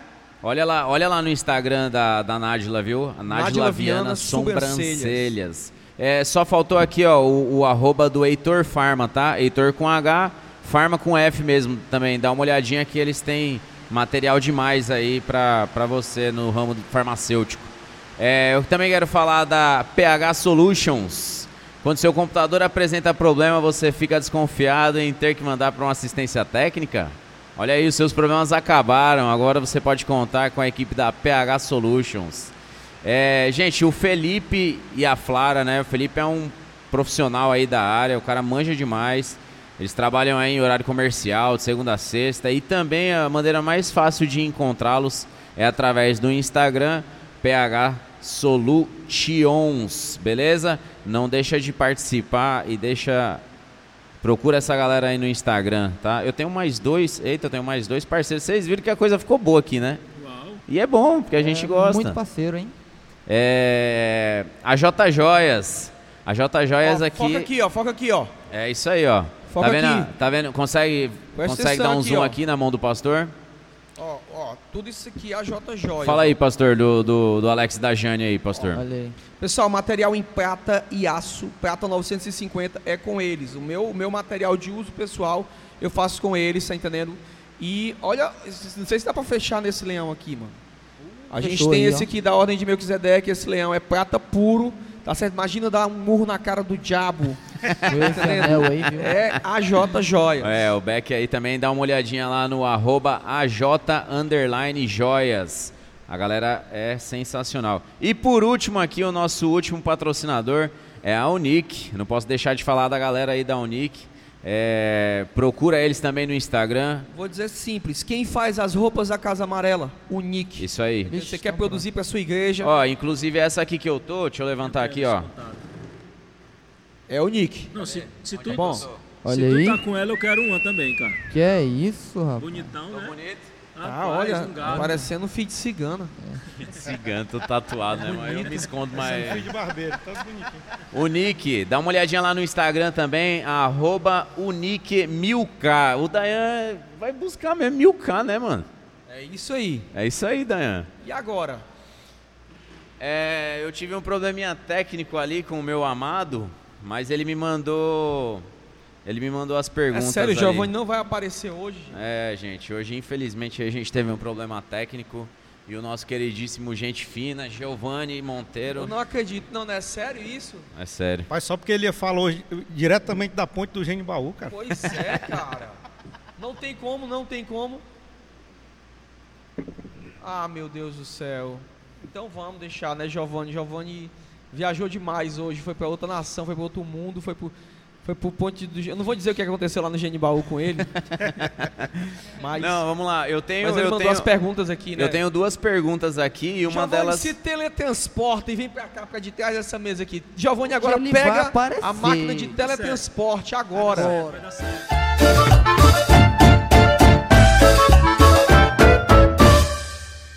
Cadê o homem? Cheguei! Eu vim, vocês pensaram que eu não vinha, mas eu vim. Eu só não- não sei como é que eu saio daqui, eu vou. Pulo, Giovanni, agora eu quero ver tu pular, Eu vou dar um pulo aqui, ó. Aê! Eu cheguei! Vocês, olha, adorador de verdade, ele se teletransporta. Tá entendendo? Tudo bom, pessoal? Boa noite. Oi, Giovanni. Eu Boa tenho algumas noite, perguntas cara. aqui pra vocês porque o tema tá fervendo, a galera tá gostando e eu vi até aqui uma galera nova no canal do Xepa. Aproveita você que chegou agora, se inscreve, ativa as notificações, tá certo? Não se esquece. Eu tava lá no Morro da Sabiaguaba fazendo uma Começou a chover, eu tive que vir pra cá. Foi esse aí o problema que deu. Mas eu quero mandar um alô aí pra Mara Girão, Wagner Silva, esposa. RBK Góis, Azaf, A Zaf aí é, é a Zaf Skateboard, é o Dayan, Stephanie, Adam. Adam, disseram aqui que você era do da swingueira. Eu também, querida, era da swingueira. dançar, Mas Jesus me converteu, né? Gente, eu quero agradecer também a galera que já segue a gente lá no Instagram, tá? Aos nossos mais de 850, acabou de chegar em 852 agora, nesse momento. Gente, olha, a nossa meta é 900 até o final do mês, tá? 900 até, faltou só 50, gente. Eu acho que a gente consegue bater esses 900 hoje. Consegue é hoje. Compartilha, isso mesmo, viu? Pessoal, é, a galera gostou, a galera mandou perguntas aqui. Então, para não me demorar muito, eu vou para as minhas primeiras duas perguntas, tá? O cabeça eu já mandei aí para o nosso querido Sanches e ele vai direcionar aí as duas perguntas primeiras para vocês. Primeiro é o seguinte: qual é a importância do estudo bíblico em grupo na- no contexto de cantar a palavra com base? Tá? Essa aí é só para. Tinha que ser aqui para a galera de- dessa mesa mesmo. E a segunda, para ministrar a adoração, o essencial é um coração devoto a Deus ou técnica musical. Esse é um, um grande diálogo aí que tem né, nas igrejas. Então, pessoal, eu vou lá. Daqui a pouco, eu não sei se eu me teletransporto mais para cá, mas eu estou tendo que. Eu vou subir a escada do céu. Um beijo para vocês. Valeu! Vai, Alisson. Essa aí. Qual a importância do estudo bíblico em grupo no contexto de cantar a palavra com base? Cara, é, do mundo que eu venho, não tinha negócio de estudo bíblico em grupo. Ninguém, ninguém nem sabe, nem conhecia a palavra devocional. Então, eu gostava de comer a Bíblia. E eh, quando eu aceitei a Cristo, eu gostava de rock and roll. E a negada me apresenta, brasileiro, né? Soft rock. Aí vieram me apresentar a Legião Urbana. Eu me sentia tomando bebida, é, a, o- a catedral. Vieram me apresentar isso e eu, eu me sentia bebendo bebida alcoólica com teor alcoólico menor. Não me fazia nem um pouco bem. E aí o pessoal da igreja começou a vir e me pedir para pegar as músicas que eles iam tocar no culto, porque ninguém sabia pegar as músicas. Então eu ouvia para pegar para eles.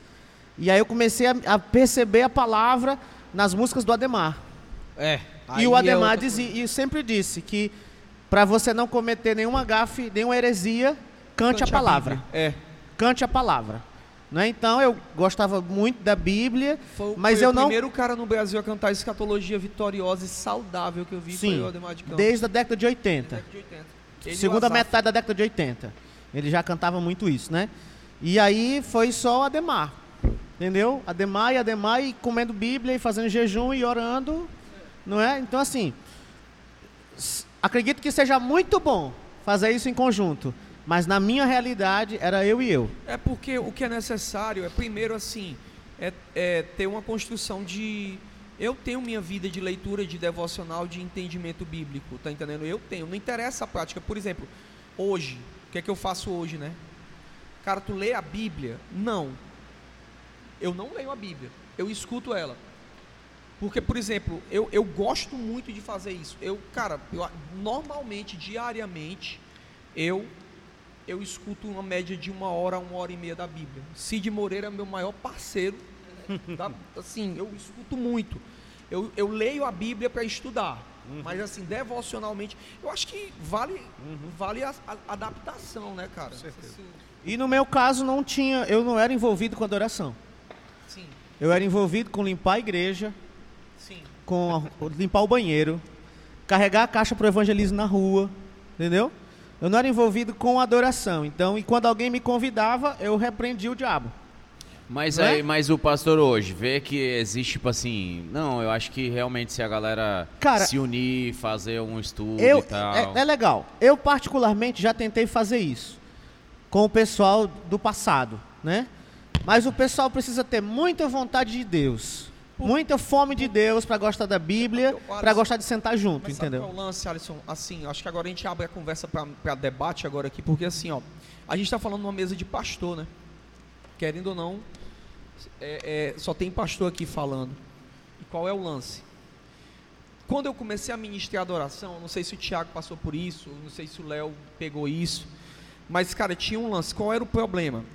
O problema era o espírito de músico que tinha dentro das igrejas, mano. É, isso aí é uma verdade Que mesmo. qual é esse lance? Era aquele, aquela galera que tá tocando uma banda, aí o louvor, o louvor B né, que é o time B, tá lá secando, mano. Sim, Entendendo? a concorrência. Olha, E daí aquele louvor tá assim, ó, ó, ele errou. Olha, ele tá aí, ó. Cadê a musicalidade dele? Por exemplo, eu não vou mentir que a musicalidade da década de 90 era infinitamente mais superior ao que a gente tem de musicalidade cristã. O que o Kleber Lucas fez, Marquinho Góes, né? Fez. Marcos Gomes. Não, gente, que esses o- o caras que- faziam de espiritual black o- era o que a muito banda bom. do, do, do Mike Shea e Davi Silva fizeram também, eles eram muito bons no que faziam. Mas já era, já, Já era, era mais um. Já, é. Você metia um mi maior, É, acabou. Mas você era tocava muito o bom, a, repertório. a nível de harmonia era muito bom. Não, mas tá? hoje também eu vejo. O que eu tô querendo ver é o seguinte, ó, o que eu acho, aqui talvez eu vou entrar numa. Como eu, eu vou falar numa parada, que o worship fez. Que talvez tenha. Eu vou- falar, todo mundo taca o pau, né? Assim, mas eu vou falar de um lado bom. Que o que é que aconteceu? Cara, você tinha uma galera que era muito boa tecnicamente, mas essa galera só servia pra pisar os outros. Tá entendendo? Aí chegava um maluco com, como o. Cara, o Judson. Mano, o cara canta ruim pra caramba, mano. O cara próprio tocava Cirilo, quatro o acordes. O próprio também. Cirilo no começo era muito ruim. Aí o cara toca quatro acordes e o céu desce, mano. É verdade mesmo. O céu descia. Mas Aí nem que que canta, né? Só toca, às e- vezes. E, os outros caras, que era muito bom, e nada acontecia. Mas aí você vai ver qual. Isso serviu para meio que dar uma quebrada na galera. Então, hoje eu vejo estruturas de igrejas que estão fazendo o quê? Como por, como, por exemplo, a Bethel, a Elevation, né? É, até você vai ver igrejas trabalhando hoje no Brasil, que eu estava inteirado disso da escola deles de adoração. O que é? É o tratamento do músico, do cara, tá entendendo? O pastoreamento desse cara. Porque o músico, no meu tempo, das bandas de mocidade que eu conhecia, era aquele cara que tocava aqueles louvorzão de comunidade, é, é, é, né, é, Pai Nosso que estás no céu, era, era, tocava aquelas músicas e tal, né? Terminava, o cara saía comer Coxinha, coxinha lá. né? e quando não tava comendo coxinha, tava passando a mão na coxinha da namorada lá atrás. Então tinha essa galera que não tinha. A relação deles era: eu venho e toco, eu sou Eles um cara davam- que. Faço a minha Eles performance. davam o né? que não tinham. E vou embora. E isso Tá é ruim entendendo? para a igreja. E era muito ruim, porque ficava. Eu me lembro do pastor, eu me lembro do meu pastor, quando eu, da igreja que eu era jovem, ele mandando pegar o guitarrista, cara, em casa, assim, na hora do culto. Ei, bora, vamos que. Tipo assim, era uma galera que não tinha nenhum comprometimento. Tá entendendo? Com isso. A galera que foi encontrada no movimento de adoração, eles começaram a criar vínculos. Tá entendendo? E hoje você vê uma galera que está mais compromissada, eles querem fritar e eles querem trazer estudos, por exemplo, aqui a gente está desenvolvendo uma escola, tá entendendo? Para poder multiplicar, porque também é outro problema. Às vezes você vê igrejas boas, né? Só que eles não têm time, mano.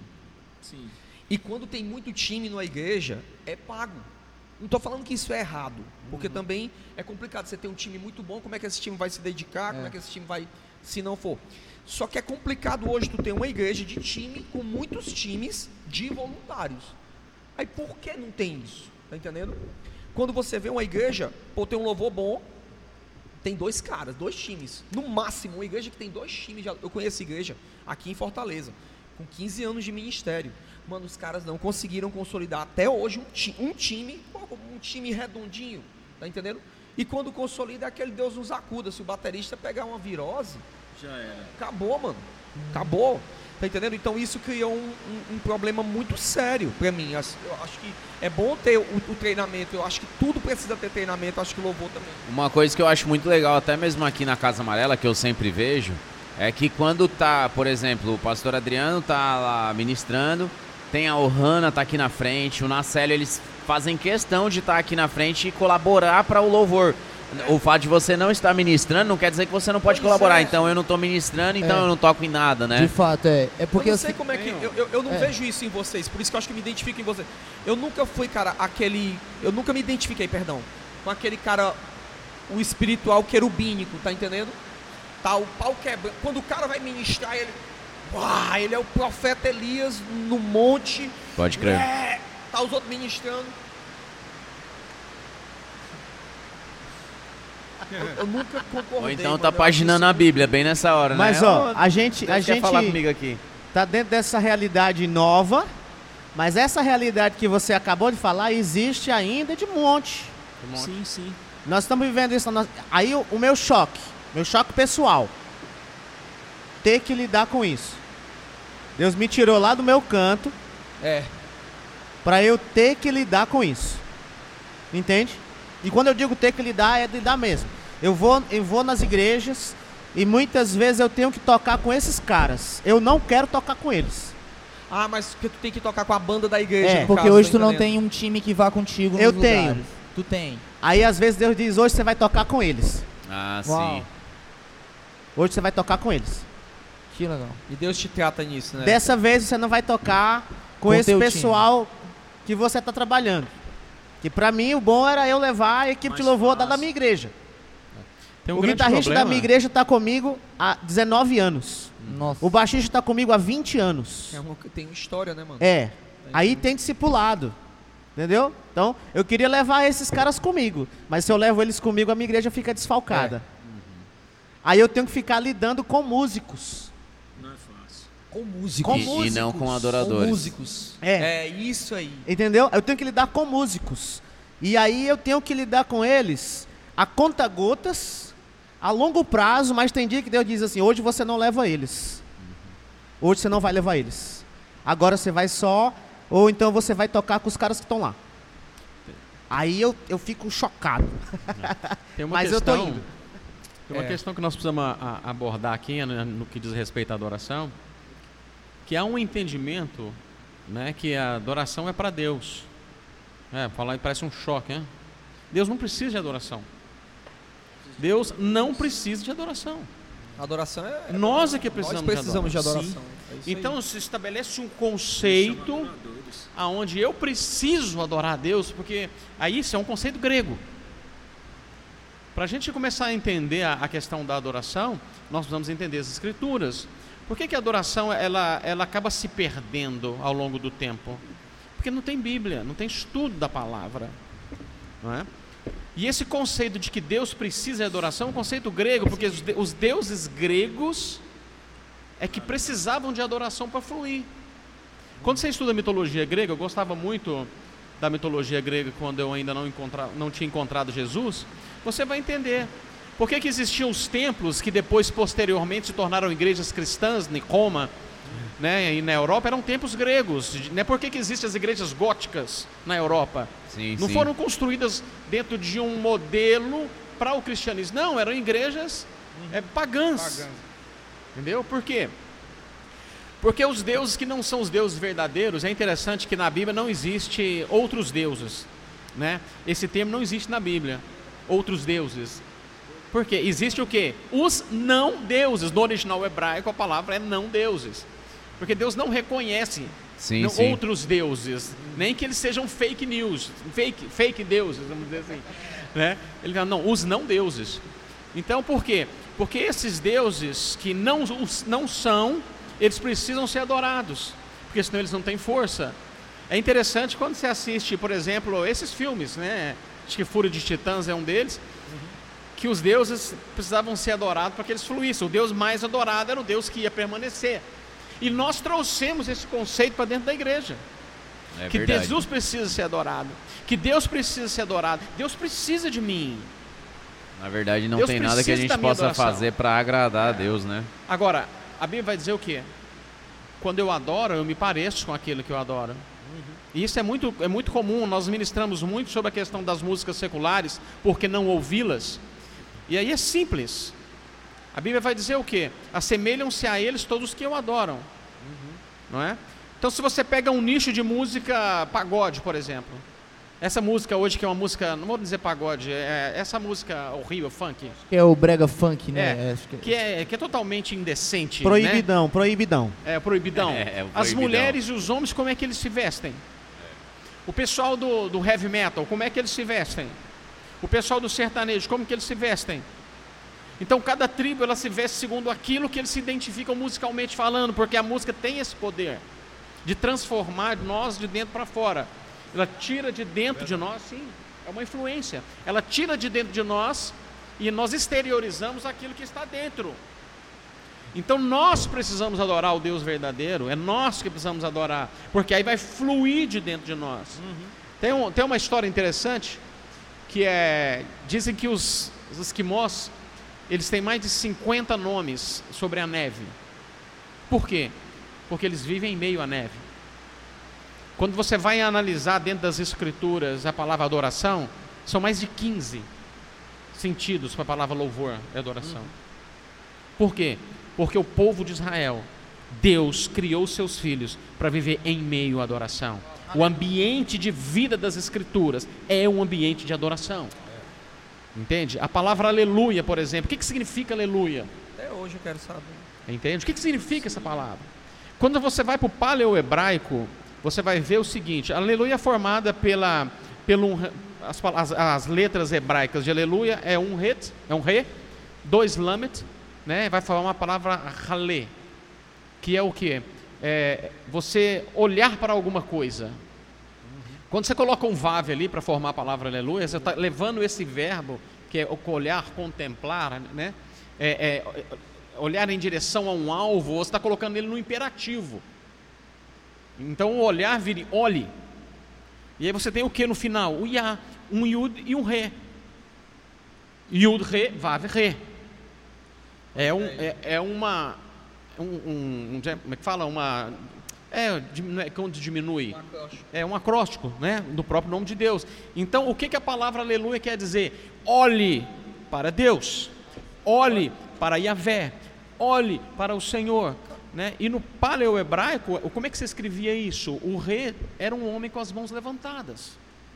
O lamet era um cajado de um pastor. É, é muito legal quando você vê o paleo-hebraico aplicado nas letras, que você vê que nenhuma letra ela é abstrata, né? Ela toda ela ela vem de uma ela vem de um, por exemplo, o Beth é uma casa de janelas abertas, né?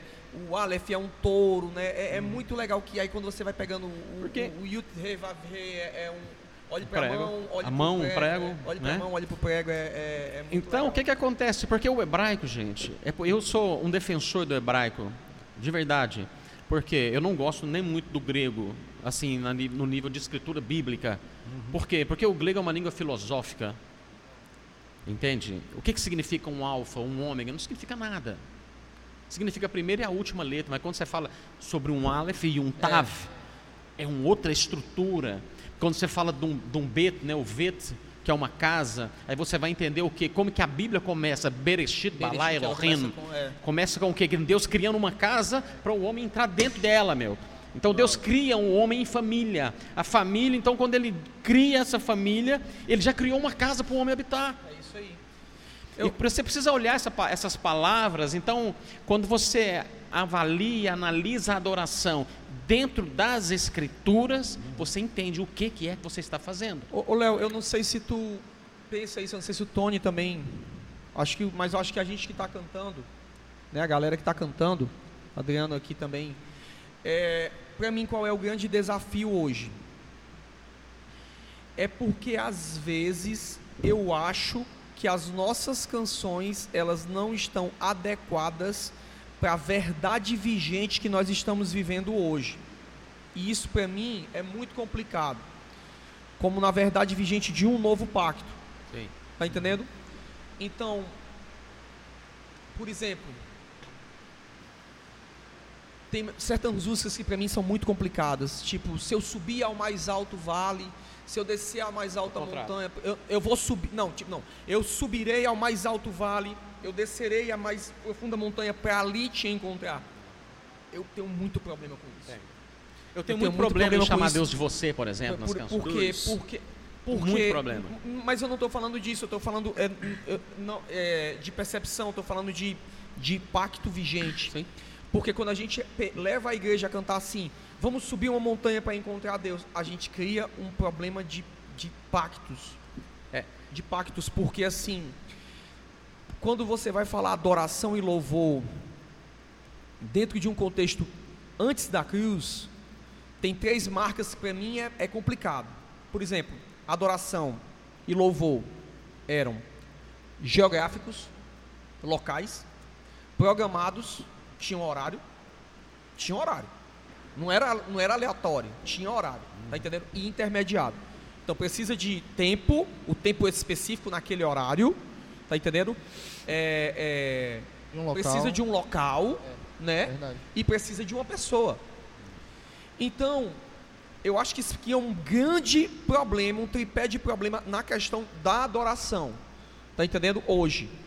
Porque, para mim, um problema, quando a gente abre a boca e diz assim, vamos orar três horas da manhã porque a fila é menor. Essa mentalidade, Essa ela é pré-cruz. É. É Não, ela- eu não vou nem dizer que ela é pré-cruz, eu vou dizer que ela é uma mentalidade equivocada das É escrituras. equivocada, pois é ela, não, ela, não, ela não tem a ver com o pacto vigente que nós Ah, estamos vivendo, uhum. ela não, ela não é novo pacto, tá entendendo? Se a gente diz assim, não, vamos lá pedir pro pastor porque a oração dele. É- é- cara, é, é muito, é muito, é muito assim, velho pacto, não, não, não, faz sentido para mim. Uhum. Então, às vezes, eu vejo músicas que estão encharcadas de um pacto que não é mais o vigente. Tá entendendo? Para mim é muito complicado. Recentemente, eu não sei qual foi a música que eu empanquei, cara. Não, não sei. Que eu disse, cara, não tem como cantar isso aqui, mano. Porque, por exemplo, é, por exemplo, vem, derrama teu espírito. Tá entendendo? Eu amo. Derramo. Então vem, como derrama o teu espírito.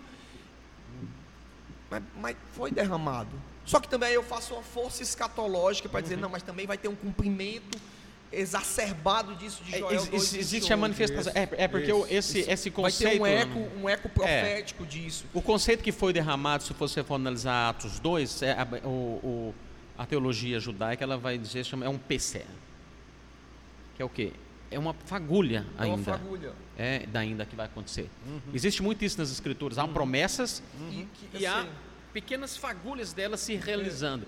O derramamento, eu- eu- essa canção foi um problema para a gente também no começo, eu- é, porque muitas pessoas falam, não, o Espírito já foi derramado. Mas há uma um derramamento do Espírito E e, há suas manifestações. sim, sim. Ok? A gente É, vai porque reacendendo essa, as chamas. De fato, não é nem a conversa mesmo. A, a música, porque eu, é, eu queria me lembrar, cara, uma música que é que ela não tem nada a ver. Eu acho que a mentalidade que a gente começa, vamos falar de adoração, a gente entrou num ponto de adoração agora que que é pastoral para a gente evoluir nesse assunto, porque assim, para mim, por exemplo, vamos para a Casa Amarela adorar o Senhor, vamos para a Mensageiro, hoje vamos adorar o Senhor. Isso é bom, é correto, porque é comunitário, é o nosso coinonia, é onde Deus vai manifestando coisas. Mas quando eu trago para essa realidade de que eu preciso desse ambiente Que aqui, existe a onde só necessidade existe de estar na Casa aí Amarela, eu né? um problema muito grande. Aí a minha adoração, por exemplo, a adoração é intermediada, eu preciso ter uma banda tocando. Então Hum. quando eu vou lavar o banheiro, lavar a privada, eu não adoro ali. A- Essa mentalidade para mim ela Também, muito é, sem falar também, pastor, que assim, eu passei muito por, por uma- um questionamento, exemplo. Tinha ocasiões que a gente subia para ministrar. E aí algumas pessoas falavam assim: "Ah, esse cara está adorando, aquele outro está louvando". Aí eu ficava, mano, como assim? Como que eu tô adorando e esse cara tá louvando? Então assim, parece que a adoração também para algumas pessoas é um estilo de música. Uma música lenta. É uma música lenta. adoração Tá Pode crer, entendendo? pode crer. Não, aí o cara chegava pra mim, mano, hoje adoração. vamos Pode cantar crer. só música Só de adoração. adoração. É. Eu digo, E o que, é- o que é o resto como aí, que é né? música e como que As é a outras música são o quê? de adoração? É, É como? isso faz parte Então de um também conceito. é, fa- é, é faz parte de um conceito que foi ensinado. No começo, era ensinado assim, que a, que a adoração ela era baseada no tabernáculo. Né? Lá de fora do tabernáculo, por exemplo, não existe adoração, porque é onde faz o sacrifício. É. Entende? Para mim não existe uma, uma- uma- um ponto mais forte de adoração do que o arrependimento. Né? O sacrifício era feito em perdão de pecados, em arrependimento. Aí depois você entrava no lugar santo, que era onde você fazia comunhão. E no primeira- santo dos santos, adoração. Então é Fala um uma coisa aí, cara. equivocado. Vou falar uma coisa aqui muito interessante. Primeiro lugar que eu encontrei estava. Eu sempre, quando a gente vai falar de adoração, gosto de citar esse, esse exemplo. Se você for fazer uma pesquisa na sua Bíblia, da o N. Pois é, por exemplo, a NVI, e você colocar lá a palavra ado- adorar. O primeiro lugar onde ela é mencionada da Bíblia é no lugar de sacrifício. Abraão diz assim para os é, seus palavra- servos, né? Olha, palavra- vocês fiquem aqui que eu vou subir com o jovem e nós vamos adorar. Ela não aparece num contexto musical. Exatamente. Ela não Nunca aparece, Não- ela não Eu aparece. costumo dizer assim, William, não tem um violãozinho fazendo Pois fundo é, ali. e até porque o, a Nem parte no novo musical pacto de Israel, ela aparece como, é, como nem- música. Aí é que complica Nem no novo pacto, ela porque aparece no como novo música. pacto a Aí, ó. ela tem outra marca, Ó- obediência. ó que legal. Ela manifesta em obediência. Pega muito essa questão. Tu falou, para mim, o princípio da or- da adoração é isso: é você se tornar parecido com aquele a que, você está adorando. Se você olhar esse contexto de Abraão, quem era o, que, o Isaac se tornou quem ali? Semelhante a quem? Ele era o cordeiro, cara. Semelhante ao mesmo. E é Então- interessante, tem uma coisa que a gente precisa colocar nesse caso aí, que muita gente acha que Isaac era um bebê. Era um garotinho. Não, era não, era um... A a Isaac já estava para cima de 20 anos. Isso, isso. Mais Os de histórias, 20, os 20, historiadores, 25, mais de entre 25, 20 e 25. anos. Sabia muito bem o que ia acontecer. Tanto Abraão estava é? fazendo um sacrifício, como, o ele- Isaac também estava Ei, pai, fazendo. ei, pai. Olha aí. Essa Ele faca aí. sabia. Cadê o cordeiro? Ele não, Ei, ele pai, não, O cara ele faz não a pergunta forte, é consciente. Ele sabia o que estava acontecendo. Então ali ele se, ele se torna né, semelhante. Então ele é, é, né, prefigura ali o próprio cordeiro, Cristo, Sim. né? E, é e Abraão, é o o pai, sacrificando, cara. Isso é, isso é adoração. Ele se Isaac tornou a É imagem. o patriarca mais Demais. respeitado. Se tornou a imagem. Né?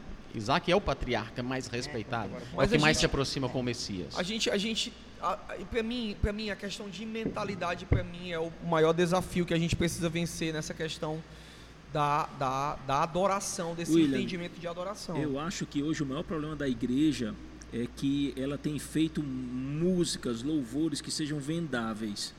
Da igreja não, do mercado gospel, digamos assim. E muitas igrejas, elas tocam o que o povo quer ouvir. E ela não se preocupa muito com o que o Senhor quer falar naquele momento com aquela comunidade. Então eu acho que é exatamente esse esse maior desafio, entender exatamente o que, o, o que Deus quer, fazer um culto exatamente para o Senhor e fazer a adoração mesmo. Mas hoje as pessoas, não, cara, é culto de jovem, é? Uau, vamos colocar aquelas músicas de... É, não, agora é o culto Aí de... pega aí onde de você disse, né? A questão da Essa- letra hebra- hebraica, né? Olhe, adoração, olhe para mim. Olhe, Porque é se eu olhar para o Senhor, eu sei exatamente o que ele, A o que ele palavra deseja. aleluia é o verbo conjugado no imperativo. É isso aí. Gente, é, assim, ó, nisso aí que tá falando, Thiago, o que é que eu vejo assim, né? Uma coisa que nós, como pastores, nós precisamos urgentemente parar de criar rupturas geracionais. Que isso para mim é um problema. Esse é um problema da Rupturas geracionais. Porque, por exemplo, aqui, aqui na Casa Amarela, eu já falei isso até na mesa, um dia até riram assim, mas eu disse, eu proibi essa ruptura de geração Nutella, geração raiz. Tá entendendo? Porque Perigoso demais, né? foi um dia que eu olhei e disse assim, cara, eu tô amaldiçoando meu próprio filho. Quando eu tô dizendo que ele é ah, Nutella, eu tô dizendo que ele vai ser fraco, eu tô dizendo que ele vai ser. E quando a gente mudou essa linguagem, abolimos ela aqui, a gente viu o boom que Demais, os nossos demais. viveram. É porque gera Porque uma a gente- divisão, né, pastor? Gera uma divisão, É. porque aí não cumpre o espírito de, de- o espírito de Elias que converte o coração dos pais aos filhos e Isso. dos filhos aos pais. Caramba. Cara, esses caras não são fracos. Não são mesmo. Não são porque eles suportaram uma pandemia que nunca ninguém viu, eles suportaram o maior nível de perversão sexual que já foi apresentado na humanidade. Sim, é verdade. Eles suportaram. Cara, nó- nós não aguentaríamos o que essa galera é submetida. Tipo, a Sofia tá aqui assistindo a gente aqui, ela por natureza, a geração dela já é mais forte do que a nossa. É o que Porque tem sofrido, não só sofreram, furacão. mas tem Tá sofrido, né? entendendo? Cara, esses caras são sistematicamente ensinados sobre suicídio, bissexualismo, tá entendendo? Então, criar uma ruptura é um problema. O que é que a gente precisa? Unificar gerações. O que é que a gente viu aqui? Por exemplo, eu tenho a galera do worship, né? E eu tenho a marca da geração da década de 90 e 80. Por exemplo, a geração da década de 80 e 90, ela não era fritada como essa geração. Pô, Cara, você vai pra uma reunião lá, você vê a galera toca, a galera tá fritando, mano. Só que eles sabiam vencer em fé. Por quê? Porque eles cantavam rompendo em fé, cada vez que a minha fé é provada. Então eles têm a marca de. Esses caras sabem vencer batalhas em Deus. Tá entendendo? Você pega um Ademar de Campos, um Asaf, ouve-se o júbilo de todos os povos, os reis que. Leão de Judá. Leão de Judá. Tá entendendo? Cara, então essa Tá galera doido, é, mano? sabe, por exemplo, cantar a guerra. A nossa geração aprendeu a cantar a guerra. Tá entendendo? Essa geração, ela foi apresentada a um evangelho Emocional. que, eh, não vou te dizer emocional, Léo, mas assim, ela foi apresentada uma faceta que veio junto com a mensagem do amor do pai, quando veio de Toronto. Então É, ela entrou é em verdade. dimensões de intimidade que essa geração da década de 80 e 90 não entrou. Então, para mim, eu não quero colocar a galera do Azaf de um lado e a galera a galera da, da- do, do Alessandro Vilas Boas, do, da, da Rafa Morada. Gonçalves, do Aham. Morada do outro lado. O- eu acho que nós, como sábios construtores, nós precisamos saber unificar isso. Tu acredita sim, que Deus construiu, pastor? O que E- Deus fez foi para cada geração construir Pois algo. Tipo, a é, geração é. precisava de fé a no- naquele tempo, então Deus levantou um- um- ministros que cantavam sobre isso e traziam essa realidade. Hoje, A gente É- é precisa. Mas urgente- as tribos sempre existiram. Sempre. Ó, esse negócio que a gente tá chamando de worship agora, cara. Na década de 70, o Vini Art O fazia. Vini fazia sim. Com certeza tem os vídeos Entre os hips, para ganhar os hips. Uau. Com, acor com três acordes, com quatro acordes, para que para fazer célula, para fazer culto nos lares. Caramba, E tinha que ser fácil para todo mundo tocar. Entendeu? do. Tinha que ser simples, que era para todo mundo tocar, para qualquer pessoa tocar. A visão era essa. Em Keith Green, set- mano. Keith Green. Não era credo. Não, mas, mas Keith Green, ele era um Não, músico extraordinário, né? trás ali, não é ah, sim. não, não é ok. ti, não, é- é- Então, o Vini Art fazia isso na década de 70. Aí, às vezes, a gente, a gente foca num alvo, mas a gente não percebe que os movimentos, eles caminharam paralelamente, Paralelamente. durante a história. Só que existem tribos. Isso aí. O pessoal da Bleia não canta hoje o worship e nunca vai cantar e nunca cantou. Entende? Quando tinha o pessoal da comunidade, uma vez, eu- na igreja de Deus, num bairro, eu conheci o irmão da igreja de Deus no outro bairro, uma igreja que era a cara da Assembleia de Deus e eu na contramão do sistema. Sim. E aí o cara perguntou: Tu conhece o 64 da harpa cristã? Não. Tu conhece o, o 325? Não. Aí ele me, me perguntou assim: 15 hinos da harpa? Eu disse: Não conhecia nenhum. E disse: Tu canta o quê? E tu é da igreja de Deus mesmo? Sou. E eu cantava outra coisa. Da mesma denominação, em bairros Outras diferentes, realidades. mas nós éramos de tribos diferentes. É isso aí. Aí eu aprendi a cantar meia dúzia de hino da harpa, Pra poder conciliar Para isso. que quando eu estivesse com eles, nossa, Cara, eu pudesse falar um pouco da linguagem deles e a gente adorar a gente junto. começou a viver uma coisa aqui, cara, muito assim, cara, Sério. a gente é, é, começou a viver uma realidade aqui que foi meio na contramão, mas para nossa igreja foi muito saudável. A gente toca o worship valendo, É, mas a gente começou a colocar a voz da verdade. resgatou, né? Começou a colocar Luz, Ludmilla Febre. Tá Cara, doido, é, mano? Mano, não tem como. Pega fogo, velho. Mano, a chinela canta. Espírito. A doido, chinela né? canta, a gente tá aqui no meio. Tem um momento de adoração que tu precisa entrar na batalha, mano. Meu irmão, e quando o cara puxa aqui, por toda a minha vida, meu irmão. E os pivetes aqui, às vezes a galera. E não há ferrolho. E a galera entra. Só que a gente fez o quê? A gente adaptou para essa geração. É. Colocamos samplers, colocamos tudo. E daí a gente está vendo duas gerações conversando e isso tem sido muito legal para nós, tá entendendo? De conciliar.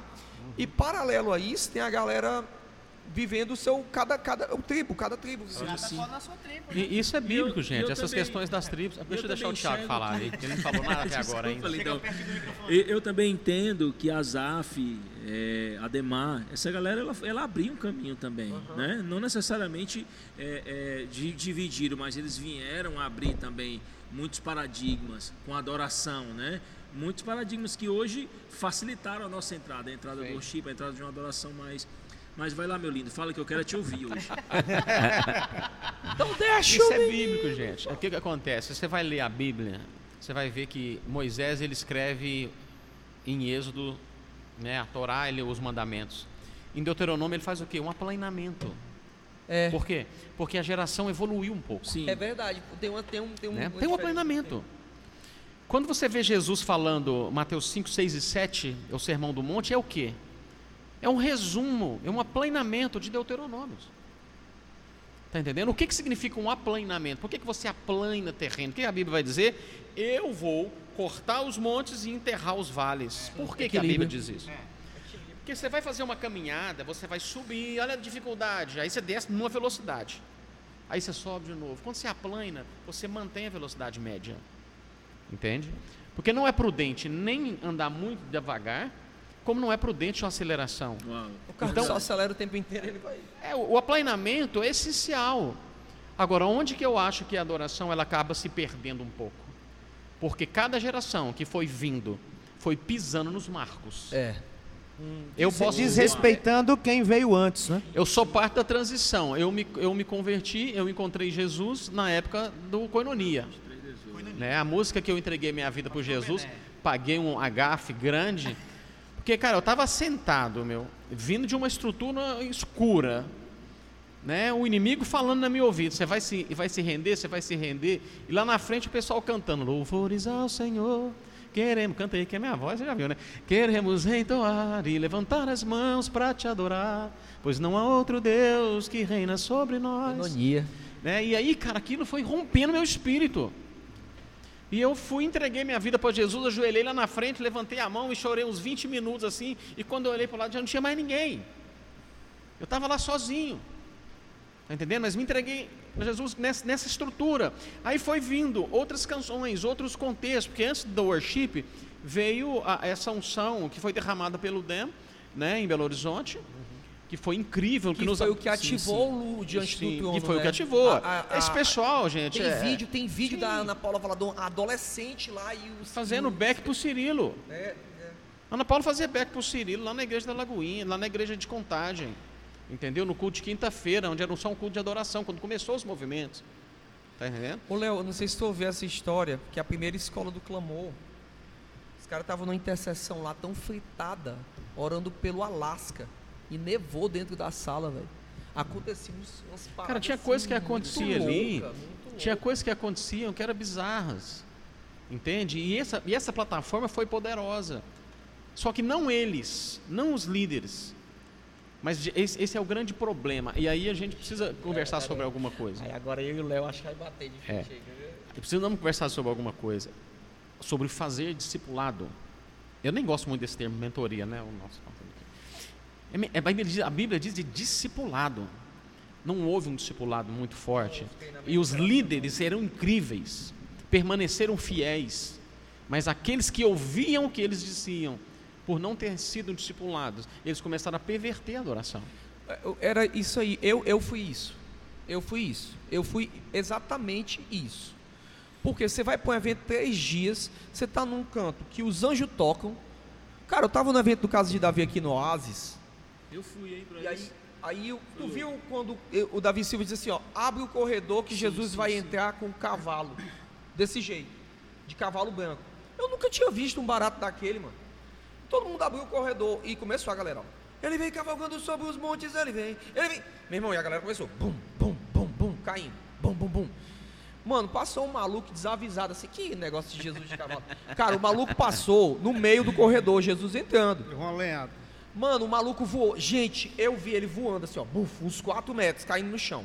E aí veio aquela onda de unção, todo mundo caiu no chão, 3 mil pessoas deitadas no chão, virada no treco, droga pesada. É doido, louco, louco. Mano, acabou o evento, parou, todo mundo guardando as cadeiras, o maluco lá deitado no chão. Os amigos dele, quando foram levantar ele, a camisa dele tava aberta. Um coiceão no cavalo. Tava a marca do coice do cavalo, velho, da ferradura. Então, eu, eu vi coisa Teve um amigo meu que levou uma assim. chifrada de um boi, viu? Só que, só que aí o que foi que aconteceu? Levou uma chifrada. Aí o que foi que aconteceu? Cara, Mas não, tinha, Clinge. tinha coisa que era o. Aí você via chofá tocando sozinho. Dente de ouro. Doideira. Aí você via os caras tudo tocando de costa. Por exemplo, tinha um seminário que era assim, sem face, né? Adoradores sem face. Que a filosofia era que, que mais importante é quem está sendo adorado do que quem está cantando. Né? O da, caso de Davi quebrou muito o Brasil nisso. Isso foi muito bom deles. Só que você chegava no evento, aí botava todo mundo tocando de costa. Né? Para ninguém olhar para a cara do, do adorador e você vai olhar para Deus. Eu entendo, hoje eu, hoje eu sou adulto, eu entendo a filosofia, mas aquilo na cabeça de um adolescente. Mano, Mano, a galera ia pra conferência. Quinta noite, sexta noite, sábado de manhã, sábado à noite, domingo de manhã. Domingo à noite que é Quando chegava domingo à noite, meu irmão, fizeram esse barato. O Ministério de Louvor da Amiga chegou domingo à noite. Meu Deus. O louvor começou, velho. Baterista de costa, velho. Todo mundo de costa. O pastor chegou assim: que danado é esse? o pastor virou no satanás assim. Louco.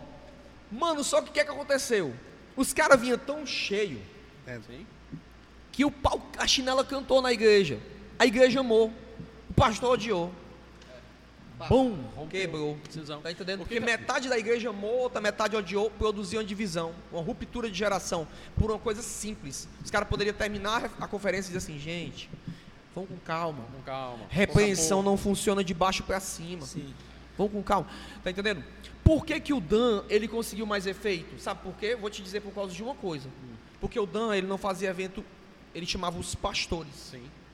Chamava os pastores. Porque se uma visão vai começar, ela tem que começar pelo pai da Pelo casa. cabeça, Tem que né? começar pelo cabeça. Nossa. Pelo cabeça. Jesus ele fala o quê? Eu só faço aquilo que eu vejo o meu pai, meu pai fazendo, fazendo. e assim como ele faz, eu faço igualmente. E aí os caras não respeitaram. Aí voltaram. Aí o que, é que aconteceu? Daí quebrou um bocado de igreja. Aí surgiu um bocado de movimento. Gente, O começou movimento a... do desigregado, eu acho que é o pior. aí, o- aí começou a igreja em célula. Eu acho que tem dois no meu tempo disso. Era o movimento dos desigrejados e o caminho. Gente, tinha uma seita que ela andava em movimentos de adoração.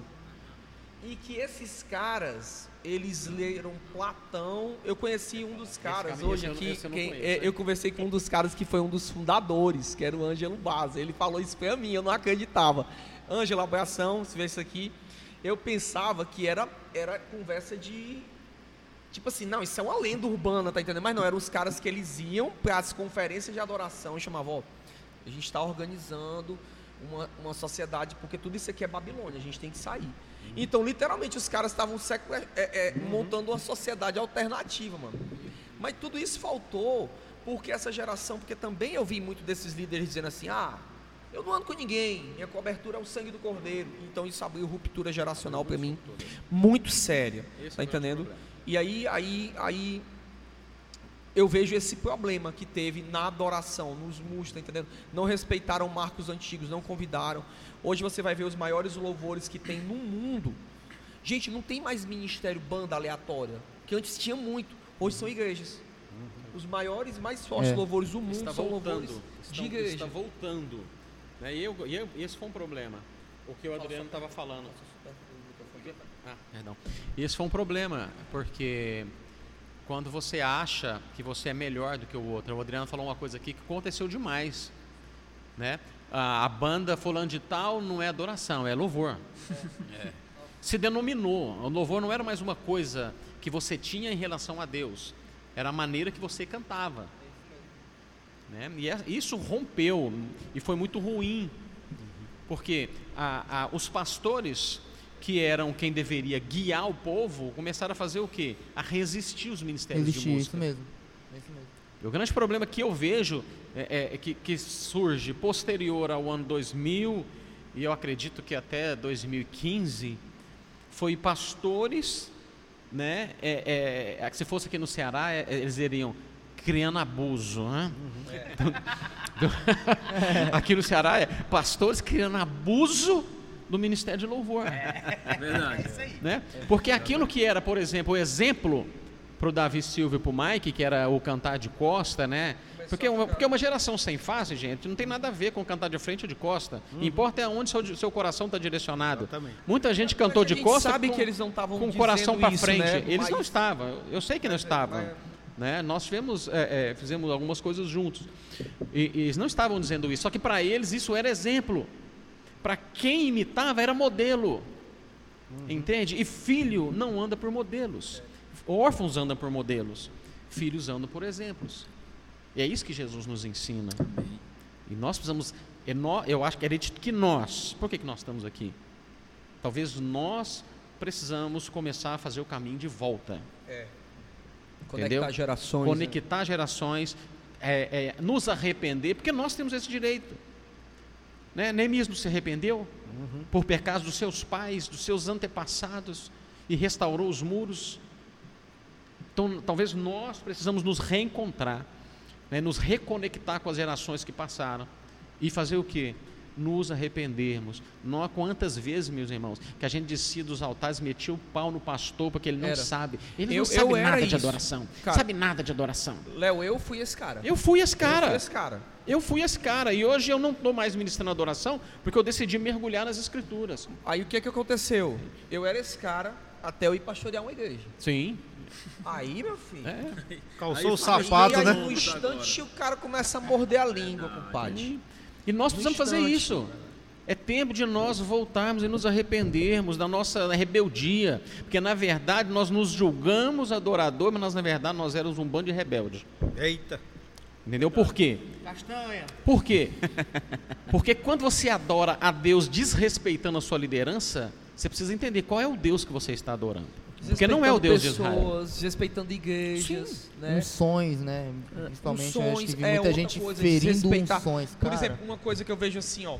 Cara, o fato de você estar carregando algo novo não significa que você pode desrespeitar um general que já venceu batalhas para Jesus. Exato. Certeza, certeza. Esse é o Não, conceito. não, Por que, que os é anciãos eram tão ouvidos? E não só nos tempos bíblicos, em todas as sociedades, os anciãos são consultados quando algo precisa transicionar. Em todas as sociedades, seja no Japão feudal, entendeu? Seja em Israel, seja nos Estados Unidos, seja onde for, os anciãos são consultados sempre que precisa algo transicionar. Porque eles sabem de onde que isso partiu, eles conhecem o alicerce. Às vezes você não sabe o que está aqui debaixo. princípios. Tem uma trajetória, né? Tem uma trajetória. Você não sabe o que está debaixo desse piso, mas quem construiu esse prédio sabe. Sabe, é verdade. Então, antes de você Ele mexer. sabe o que é que aguenta, né, Sim, cara? antes de você mexer, você precisa. Você quer fazer um andar aqui para cima? Como é que você vai fazer Você você não sabe precisa é o ver se tem estrutura para suportar. Com e quem vai certeza. entender isso? Uau. Quem projetou?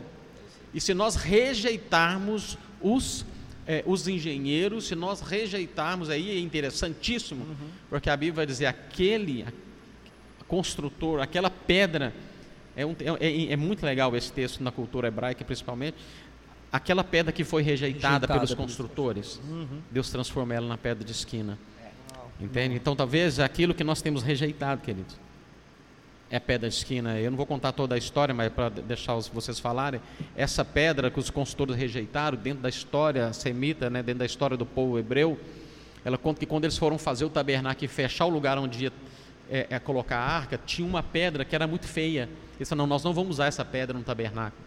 Só que no lugar onde a arca foi colocada, a única pedra que cabia era essa. É por isso que existia essa história da pedra rejeitada. E é por isso que os apóstolos vão falar dessa pedra que foi rejeitada. Entende? Ele falou assim: a pedra que vocês rejeitaram lá atrás foi a pedra que a arca da aliança ficou em cima. Uau, uau. Caramba. E esse Jesus é essa pedra que vocês rejeitaram, por quê? Porque ele comporta a arca, ele é o que comporta a presença. Vai comendo enquanto o arroz Entende? seca. E nós precisamos comportar essa presença, pessoal. Tu é doido. Entende? Nós precisamos voltar, não ser como esses, esses construtores um que rejeitam aquilo aonde a arca estará consolidada. Ainda tem, ainda tem. Amém. É muito dessa Eu acho que já falei demais, deixa pra Manda uma água pra mim, eu quero beber uma, uma água. um aí, mano. Meu Deus do céu. A gente. É água, viu, irmão? Deixar os caras ir pra casa já vai dar 11 e Mano, meia. Eu só, eu só vou hoje. trazer, é porque a gente, é o papo começou a esquentar de novo aqui, né, mano? Mas eu queria só trazer essa última, é que a gente recebeu duas perguntas do Giovanni e a gente, eu queria ouvir do Tiago isso, queria ouvir do pastor, perdão, do pastor Tiago. É, para ministrar adoração, o essencial é um coração devoto a Deus ou técnica musical? Uau, esse tema é ótimo. Eu acho que os dois precisam caminhar junto. E eu queria trazer um versículo aqui que está lá em 1 Samuel 16, 18. Esse me rege. Benção, né não?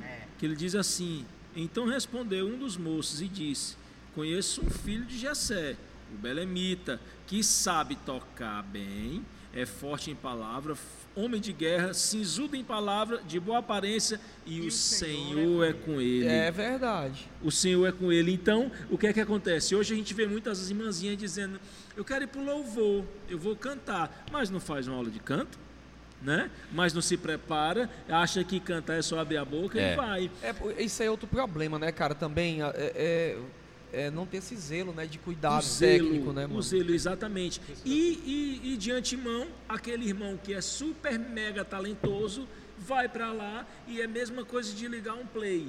Ele canta, mas não arrasta, mas não derrama na igreja algo. É, é, ele acaba não É vivendo aquilo que o Senhor nos pediu de ter, de, de, de ser um adorador em espírito e em verdade, né?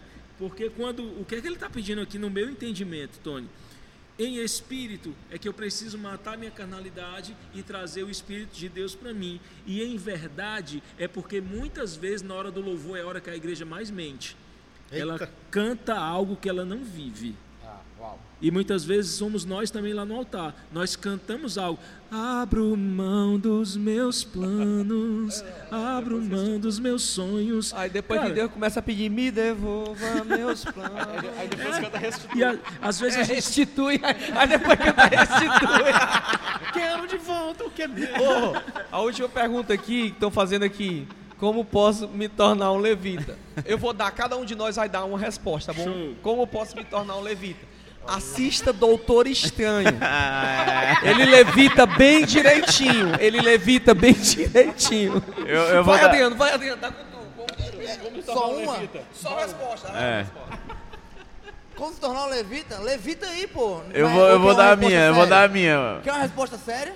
Mas tem que ser curta, vai. É. É bateu, levou. É. Pronto, primeiro que é, le- levita não é, não, é, não é o pacto vigente, é uma tribo, não tem nada a ver com... com ado- com- É, eu vou dar, eu vou dar a minha, eu vou dar a minha. Não, não dá pra voltar no tempo, mano. Não, eu já sei. vai- vai- eu vou deixar o Léo que eu vou. Eu já sei. Vou copiar o que o Léo falar. Vai, Léo, uma frase, uma frase, Léo, uma frase. Como é que faz pra tornar um levita? Você tem que nascer de novo Eu sabia na que tribo falar de. Levi. Pronto. Por isso que eu falei que não dá pra voltar no tempo. Você tem que nascer judeu, filho. da tribo tem de que Levi. nascer lá, Levi. pô. Porque nem se você se converter ao judaísmo, você não vai ser levita. Não vai ser levita. Por isso que eu falei que não dá pra Vai, voltar. Thiago. É, explica aí que cantor não é levita, né, mano? Cara, é, tem aquela questão da. da- eu, eu fiz uma escola de levitas, né? Tu aprendeu. No caso, tu sabe ser A levita, né? questão de você ser o levita em si, você diz, ah, eu sou da tribo de Levi, não. Até porque você vai ter que ir lá abrir mão de tudo que, te- de- que você tem É. e você susten- ser sustentado pelas outras tribos. Mas eu acho que esse conceito ele precisa ser só mais bem colocado. O que o povo está querendo dizer é que ele precisa ser separado, né?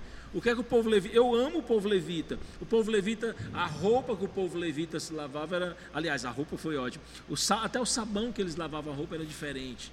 Eles eram diferentes, era um povo determinado para um propósito. Então, ser levita não dá, né, mano? Não dá. Só O se você for é descendente de Levi. maravilhoso, Mas não é um conceito Mas eu entendo que nós, para ministrarmos a adoração, nós devemos ser separados para um propósito, diferentes para um propósito. Diferente na busca, diferente no comportamento, diferente no que lê, diferente no que escuta. Então é isso que eu acho. Ô, ô, ô, vai, vai. Vai, vai, vai. Vai, vira o levita aí, vira. Na realidade, eu ia dizer o que tu disse, cara. O cara, levita pra mim é aquele que levita. Eu- Essa eu- é boa, eu- essa é boa. eu- Deixa, Deixa vamos eu deixar o colocar Alisson dois fechar. segundos. O Alisson vai fechar. Deixa eu só falar uma coisa assim. Antes é do porque o, Alisson o, fechar, eu quero Thiago- colocar um negócio o em dois Thiago, segundos O aqui. Thiago falou algo. Aí eu vou passar pro Léo. Assim, ó. Eu, minha opinião. Se uma equipe de louvor ela quer aprender com alguma tribo bíblica, ela não tem que aprender com Levi. Ela tem que aprender com Judá. Tá entendendo? Porque a- o canto ele foi dado a Judá, né? É, Judá Isso que é é- e Judá, Judá era o canto foi dado a Judá. E Judá tinha a linguagem apostólica. Nenhuma tribo ia para o campo de guerra antes de Jubá, Judá ir. Era Judá que ia. Tá entendendo? Porque Judá era o leãozinho que Deus escolheu e Deus estabeleceu o cetro sobre Judá. Então, uma das coisas que eu estava vendo, ó, a igreja nos últimos 20 anos aprendeu sobre adoração profética, agora está na hora de aprender sobre adoração apostólica. Deus falou isso pra mim há Entendendo? qui- 10, Apostólica, que 15 anos estabelece atrás. reino, estabelece isso. Deixa eu co- colocar uma coisa para você que perguntou né, sobre a questão do levita. A gente sei que nós levamos na brincadeira aqui, mas a questão é o seguinte: no pacto anterior, eu não gosto muito do termo Novo e Velho Testamento, porque isso apareceu depois da reforma. A Bíblia é um livro completo, que começa em Gênesis e termina em Apocalipse. Mas vamos dizer, só para a gente ter um, um- um- um determinante, a primeira aliança, é, a adoração, o serviço da casa do Senhor estava sujeito à tribo de Levi. Não quer dizer que só os levis adoravam, só os levitas adoravam, todos adoravam, todo Israel sempre foi um- uma, um- uma nação de adoração. né? Só que no novo pacto existe uma coisa que é chamada de filhos. Entende? Filhos. No novo pacto, todos se tornam filhos. É por isso que a Bíblia vai dizer no, no, no Bereshit do Novo Testamento, né? no Gênesis, na Gênesis do Novo Testamento, João 1, né? No princípio era o verbo, o verbo estava com Deus e o, e o verbo era Deus. Aí ele vai dizer o quê? Veio para o que eram seus, os seus não o receberam, mas todos, inclusive os seus, inclusive os seus, todos os que receberam, deu-lhes o direito de serem filhos. Então aqui terminam as tribos dentro de um conceito mais filosófico, né? E começa a geração dos filhos de Deus. Então, para você ser, querido, um levita, você não precisa ser levita, você só precisa ser um filho. Porque o filho permanece, como a Bíblia diz, em todo tempo na casa do Pai. Esse é o conceito mais Amém. correto da nova aliança em adoração. Amém Na minha demais. opinião, lógica, né? E tu, Alisson, como é que se levita? Como é que se torna um levita? Tem que ser magro. Não. Pô, boa. Cara, é fácil, um Rapaz, magro boa. leva- levitado pelo vento, né? Bonitão, né? Mas Giovanni veja. Giovanni é o levita de todos nós aqui, ó. Ame o Senhor, o seu Deus, de todo o seu coração, de toda a sua alma e de todas as suas forças. É assim. Levita. Amém. Carregar a arca. Eu, eu gosto da tribo levítica pelo, pelo encargo que eles Ah, tinham. eu não tava falando É, pra, é, é, pelo amor de, eu pelo amor de sobre Deus, eu não, eu não conversar tava sobre- falando eu sobre entendo. batendo de frente contigo, não. Eu A gente precisa de um novo podcast Tá, só para mas falar tu da disse tribo que ia fazer Eu, isso. eu quero muito. Eu, é É importante. das ordens sacerdotais que, que né? Nossa. Não dá pra confundir. é, Eu acho que a pergunta que ele quis falar foi é, músico com levita, né? É, a gente tá zoando aqui, mas é o um conceito. filosófico. É porque, é porque é, é, teve muito isso, né? A gente foi, ouviu muito isso. Ah, os levitas Sim, agora estão aqui, né? Vamos chamar os levitas. E isso acaba criando, primeiro, um chamar os seletivismo. levitas tem que chamar todos que servem na Tá casa. entendendo? É, tem isso também. É, esses são os levitas. Isso. Servem É, na eu quero dizer que o pessoal aqui no, no chat está dizendo aqui, ó, tem que ter o, o hashtag 2 aí pra gente dar continuidade no É não, papo. mano. É, Olha É aí. 11 mesmo, O curto é hoje. hoje, por mais, por incrível que pareça, a gente já tá duas horas e meia aqui Meu batendo papo. Deus. É, então acho Porque que toda vida que eu venho aqui é né, duas horas e meia. Mas sabe, Tu fala muito, mano. está a minha Pastor Tony carteira quando? Everson que tá perguntando, ó, por que, que toda vez que vem aqui é, é duas horas e meia de programa. É, o problema é o Tony, sabia? É o Tony, é o Tony, é o Tony. É o Tony, o Tony, ele puxa o bonde. Senhores, é assim, é uma honra imensa fazer parte dessa mesa aqui, ficar só de ouvido aí nas histórias. Eu queria, eu acho que E se eu a que sou gente mais novo. A Vladima, a Vladima Costa acabou de botar assim, eu queria era um batom garoto do pastor. Ele não ofereceu pra Você é ninguém, gaiata, viu. Dade? Você é gaiata. Trouxe três e comeu os três sem É, oferecer sim. nada. Mas ainda botou aqui, ó, no cantinho. ó. Aí quer ser levita. Eu acho que se a gente estivesse aqui mais duas horas, a gente ia dando risada aí, conversar, né? Mas eu sei pode que todos têm família aqui, 11 e meia da noite já, gente. Deixa de história e a janta. Eles disseram que só vinham pra cá se comessem antes. Eu Então não eu- nem falar as coisas que eu escrevi aqui. Eu Fala, queria meu Deus. começar agradecendo demais aqui e eu quero pedir uma, uma consideração aí final de vocês. Pastor Alisson, por favor, fica à vontade aí. Tá com sono tomar o Boa noite, dele. irmãos. Deus abençoe vocês. Obrigado, viu, pastor? Foi um prazer aí ouvi-lo. Vai lá, pastor Tony. Amém, queridos. É, pra gente é sempre uma alegria estar aqui. Um abraço aí a todos. Os meninos que estão aí atrás das câmeras e serviram a gente aí. Valeu e conta cono- conosco. Amém. Obrigado, pastor. Pastor Tiago, por favor. É, para quem quer se mergulhar no- no- na adoração, eu quero deixar o, o- o conselho de louvar para a plateia de um. Ser como Davi. Louvar para as ovelhas, independente de quem está escutando. Louve para aquele que vive e reina, e você será bem sucedido em todo canto que você for. Amém, pastor. Obrigado, uma bênção. Deixa eu, é, pro pessoal conhecer mais vocês, é, fala o arroba do Instagram do senhor, por favor. Alisson.gadelha Ouviram aí, né? Alisson.gadelha A. É Pastor Instagram Tony Everson, arroba-. Seguir aqui Tony todo Everson mundo aqui. 3. Tony Everson 3. Arroba Tiago. Meu é Tiago Girão, underline NVA, de não volta atrás. Show. Ó, Thiago também tá Girão, tudo lá na publicação do Shepa, né, ó. Gente, Tem o Instagram é, deles lá, então vai lá, curte o Instagram, né, do Shepa e Isso, é. é, Tem lá você- todo mundo marcado aqui, isso, ó. Isso, Obrigado, coisa pastor Adriano. aqui.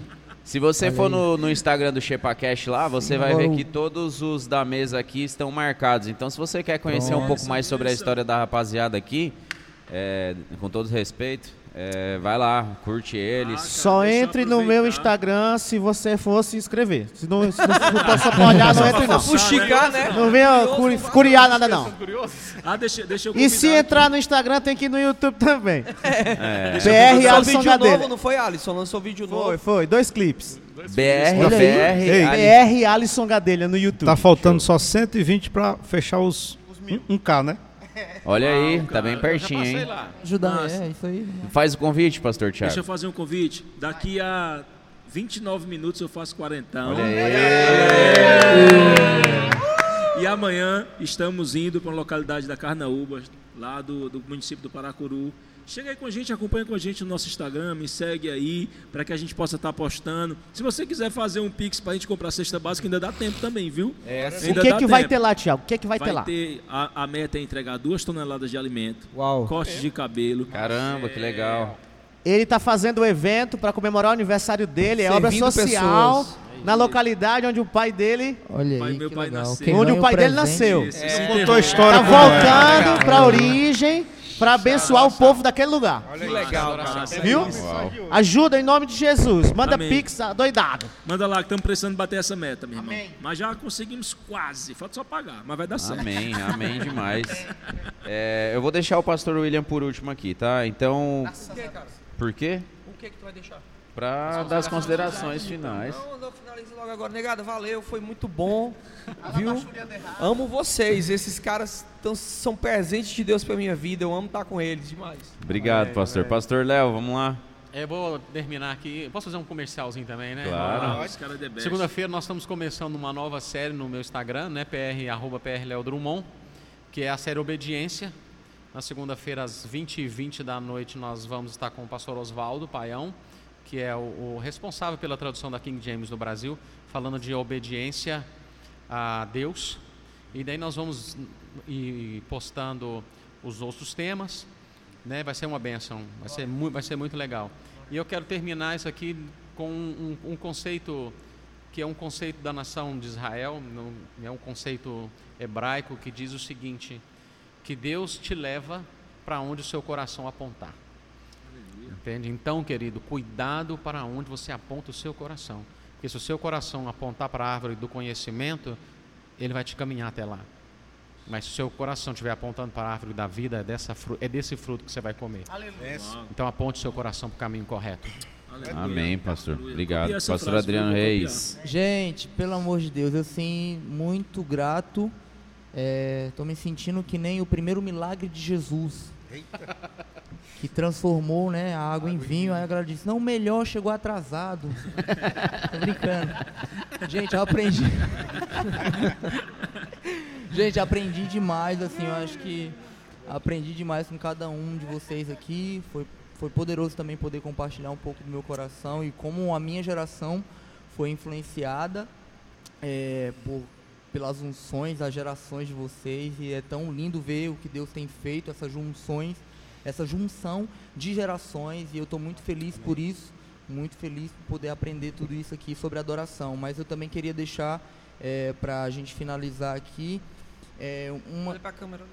a câmera, a câmera, pronto. Gente, quero dar, quero dar ah, uma consideração final e quero dar um aviso, tá bom? Posso dar um aviso aqui? Fica à vontade, pastor. Vou dar primeiro a- a- o aviso. Nós estamos prestes a abrir as nossas inscrições para Escola de Missões Santos Loucos Experience, tá certo? Então será uma experiência radical. Teremos dias aqui teóricos ensinando a palavra e também dando treinamento para toda a, a juventude, os adolescentes da nossa geração. E terá é, sete dias em algum lugar que Deus vai nos revelar de forma prática, manifestando o poder de Deus, levando os nossos adolescentes a viver essas realidades do sobrenatural. Então, eu quero que você fique atento também, se possível, vai lá no Instagram Santos Loucos da Casa Amarela e segue lá, porque lá a gente vai estar passando todas as informações e vai estar lançando um link de inscrição, tá certo? Esse link não foi liberado ainda, tem muita gente já na expectativa porque as vagas são limitadas, a gente vai abrir 40 vagas, né, só. Isso. E aí essa escola promete, tem gente A gente vindo tem de gente outro- vindo de São outro- Paulo, São gente Paulo, de Minas, Minas Gerais, já. Rio Grande do Sul. É, então, assim, é, gente, é assim, não é mexão, sabe? As vagas vão ser lançadas e no mesmo dia elas vão, vão se encerrar. Então você fica muito atento, porque é, Deus tem gerado uma expectativa muito grande para essa escola, tá certo? É, o time tem, tem se preparado muito aqui, nós temos assim, é, temos sentido do Espírito esse direcionamento e temos visto que Deus tem liberado favor e graça para a execução dessa escola e a- nós já sabemos, já vencemos, tá certo? Então te convido a fazer parte disso, tá? E sobre a minha consideração final, é, um dos conceitos de adoração que Deus me ensinou ao longo da, da, da vida e aprendi também com, com essa geração que está aqui, é que um dos principais objetivos da adoração é relacionamento com Deus.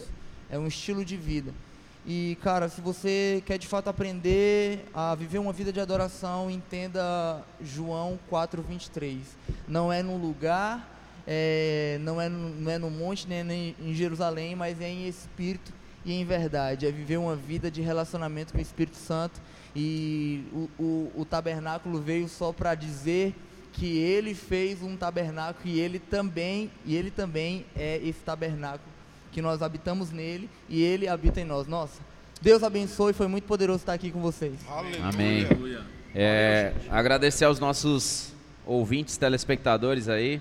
É, em alguns dias o nosso podcast, esse podcast vai estar sendo lançado aí em todas as plataformas de podcast.